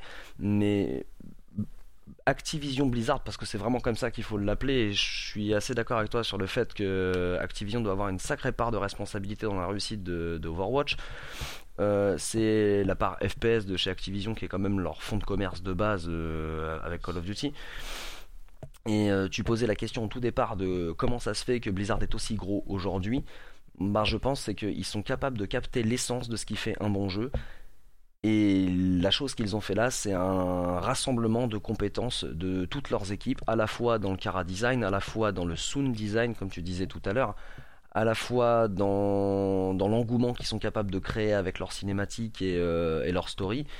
Et notamment, euh, ils ont pris un modèle qui existait déjà, qui était Team Fortress, et ils ont dit on va le mettre à notre sauce à nous, mais en plus on va en faire un jeu ultra compétitif, cette fois qu'on va soutenir, basé sur l'équipe. Et alors vraiment, le mot d'ordre de Overwatch, et ce qui était le mot d'ordre de Heroes of the Storm à la base, c'est de faire un jeu pas basé que sur le skill personnel, mais basé sur un skill d'équipe. Et bah Overwatch, je pense qu'il transcende exactement tout ça. Et pour moi, Overwatch est la réussite qui n'a pas été faite par euh, Heroes of the Storm. Ils en ont fait à la fois un jeu compétitif avec une communication absolument béton. Ils ont une scène qui, qui est déjà créée où ils font des saisons parce qu'ils ont vu que les saisons marchaient bien sur les autres itérations de leur jeu. Et en plus, ils mettent en place le système de loot et de cosmétiques qui est impeccable et qui correspond tout à fait au modèle free to play ou pay to, euh, to soit pour être beau, euh, clairement. Parce que euh, ouais, euh, moi je joue beaucoup Lucio, j'ai envie qu'il soit plus vert qu'il soit bleu. Bon, t'es super content, tu mets ton billet de 20 balles comme d'hab, et au final t'as lâché 600 millions d'euros pour avoir le perso que tu voulais dans la couleur que tu voulais. À la différence près que ça adopte le modèle free-to-play pour un jeu qui n'est pas free-to-play en vérité, puisque tu payes le jeu comme. Exactement, tu payes euh, 30 balles ton jeu. euh, que j'ai lâché le Day One parce que bah, la com une fois encore a été exceptionnelle et c'était sur euh, l'univers euh, Blizzard que je ne connaissais pas mais qui donnait extrêmement envie c'était très bien fait c'est su- enfin vraiment je je suis pas quelqu'un qui est basé sur les graphismes à la base mais une fois encore ils ont été capables de me mettre une gifle enfin J'invite ceux qui n'ont jamais vu une cinématique de, de Overwatch à jeter un œil dessus. C'est un, c'est un court métrage. C'est vraiment, c'est un court métrage. L'annonce de, de Overwatch est un court métrage. Et en fait, si c'était un film, j'irais le voir. Ah bah c'est euh, c'est clair que quand on prend les cinématiques, on reprend celle de Hanzo et Genji qui est absolument phénoménale. Euh, c'est des courts-métrages d'animation monstrueux. Et il y a un truc sur lequel je voulais rebondir, c'est que tous les deux mois à peu près, le jeu est ouvert gratuitement en fait. Sur Ouais. tous les supports. Et du coup, en fait, le... effectivement, maintenant le jeu vaut 30 euros, on se le trouve facilement. Et l'idée, c'est qu'en fait, bah, tous les deux mois, Blizzard offre un week-end gratuit pour que les joueurs puissent s'y mettre et euh, puissent comprendre le jeu. Et il y a, il y a- sur un week-end gratuit, on a accès à tout. Accès à tout et euh, c'est euh, clairement en fait le, le meilleur. Comment faire craquer des joueurs? Vous leur mettez un, un jouet entre les mains et euh, vous, leur Vous le re- retirez en disant bah juste voilà, après, voilà. payant. Exactement. Et euh, ils ont trouvé le, le truc parfait. Les héros sont très charismatiques. Et encore une fois, ouais, les, les cinématiques, tout- tous les à côté sont monstrueux. On a un- C'est un peu la last chance de, de Blizzard, je pense. Et autant sur le plan euh, gameplay, etc., ils ont fait un, un regroupement de compétences pour euh, donner entre guillemets leur jeu parfait. Et je pense que le- ça correspond tout à fait à leur projet Titan de base euh, d'être le, le jeu ultime qu'ils avaient pensé créer.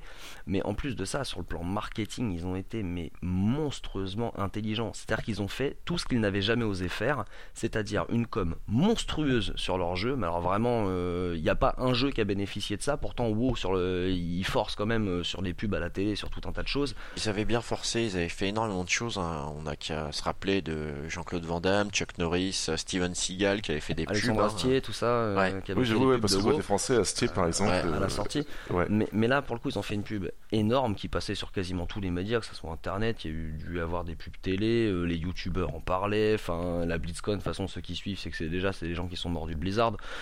Et, le, coup de génie, je trouve, dans tout ça, c'est d'avoir mis le- leur portefeuille à disposition pour créer une ligue. Et ils ont été mais vraiment très très loin parce que là ils ont été concurrencés euh, parmi euh, les meilleurs de ce qui se fait. Et je vais reciter Riot parce que bah les créateurs de ligues de d'e-sport clairement c'est eux hein, euh, ils créent des ligues dans toutes les régions du monde et là ils se sont dit on va faire une ligue américaine, une ligue européenne et vous inquiétez pas, la ligue mondiale c'est pour nous, on vous crée les Worlds où chaque joueur de, de votre pays, vous votez pour les meilleurs joueurs de vos pays et on vous fait un Worlds, euh, c'est pour nous, ça fait plaisir. Alors là c'est le coup marketing et commercial le plus violent euh, qui était possible parce que ils sont sûrs d'avoir des joueurs déjà pour commencer pour euh, représenter leur Worlds et ils sont sûrs d'avoir des gens qui suivent parce qu'ils ont été attaqués sur le point le plus, le plus violent du, du- du supporter, c'est-à-dire là c'est ton pays qui joue, Ouais. si tu joues au jeu regarde mec parce que peut-être que ton équipe va se faire éliminer. et c'est vraiment un coup de génie pas possible. Alors en plus les Worlds c'est toutes les trois semaines maintenant parce que Ouais, c'est hyper régulier, mais en fait ils ont des compétitions très très souvent, c'est hyper visuel. Les ligues, euh, les ligues sont, sont Voilà, juste en béton. hein. Il y a Et ils ont été capables même de faire les ligues pour les villes, si j'ai Ouais. bien tout suivi. Enfin, c'est vraiment très très fort ce qu'ils ont fait. On est à, à la fois euh, mi-football, mi-NBA, hein, tellement c'est c'est carré euh, en termes de, de programme. Ils ont été très très très très très très forts. Et je pense que, en réponse à ta question de pourquoi euh, Blizzard est aussi gros aujourd'hui, je pense que bah, parce que Blizzard est capable d'impressionner à chaque fois. Ils font une sortie de licence ou, ou autre, ils sont toujours innovateurs. C'est pas le cas de beaucoup de studios hein, euh, qui nous répondent clair, exactement ouais. la même chose. Alors eux aussi ils sont capables de pondre des suites, hein, mais en règle générale quand ils pondent des suites c'est pas tout à fait exactement la même chose. C'est vous avez vu notre concept, on prend un story, on va garder à peu près le même lore et prenez ça dans votre tronche parce que vous l'avez jamais vu nulle part. et en plus on va vous rajouter euh, bah, du graphique, euh, du gameplay, euh, du contenu et des microtransactions s'il vous plaît parce que quand même on a bossé. Et on- on pourra critiquer autant qu'on veut, leur modèle économique fonctionne quasiment tout le temps. Ils ont connu quelques échecs, hein, mais en règle générale, quand ça marche, ça marche très très fort parce qu'ils sont loin devant tout ce qui se fait ailleurs. Donc je pense que Blizzard aujourd'hui est gigantesque. Alors pas euh, dans, dans sa masse monétaire, hein, est gigantesque aujourd'hui dans la représentation du jeu vidéo parce que quelqu'un qui me dit aujourd'hui Overwatch, pff, je vois pas ce que c'est. Alors à mon avis, c'est même pas ce que ça veut dire Windows. Parce que euh, Je pense que les troglodytes ça n'existe plus. hein. Il n'y a plus de gens qui vivent dans des caves, hein, tout le monde le sait, hein, même, l'Assemblée nationale, ils viennent de féliciter le 6. hein.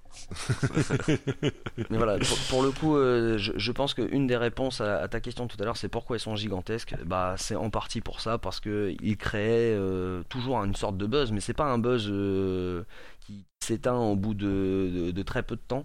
C'est des jeux qui, en règle générale, quand ça marche, ils sont très très suivis par, euh, par eux-mêmes, et en plus, ils sont énormément à l'écoute de leur communauté.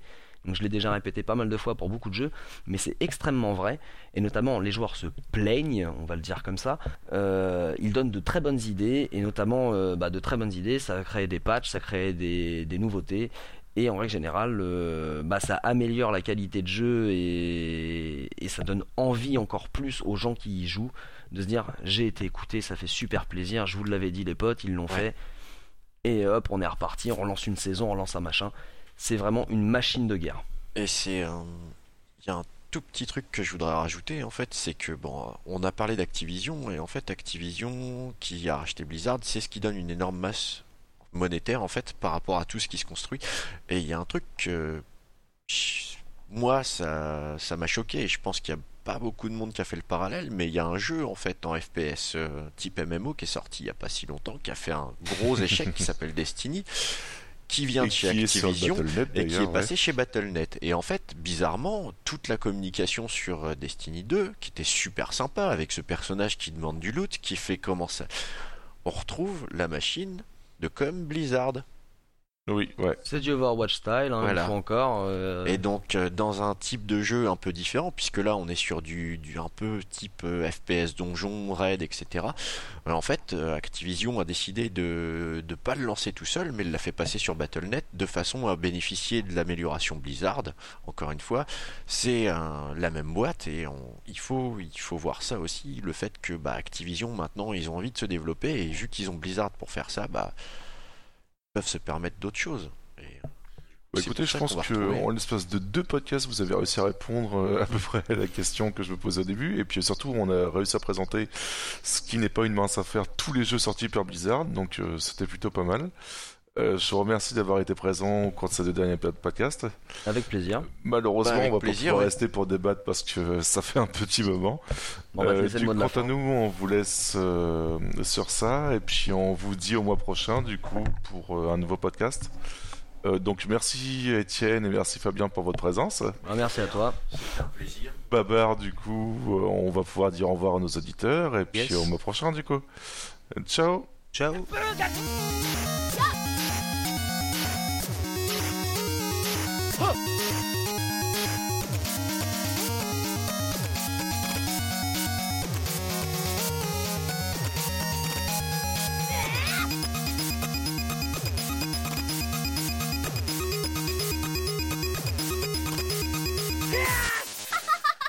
リサイドゲーム。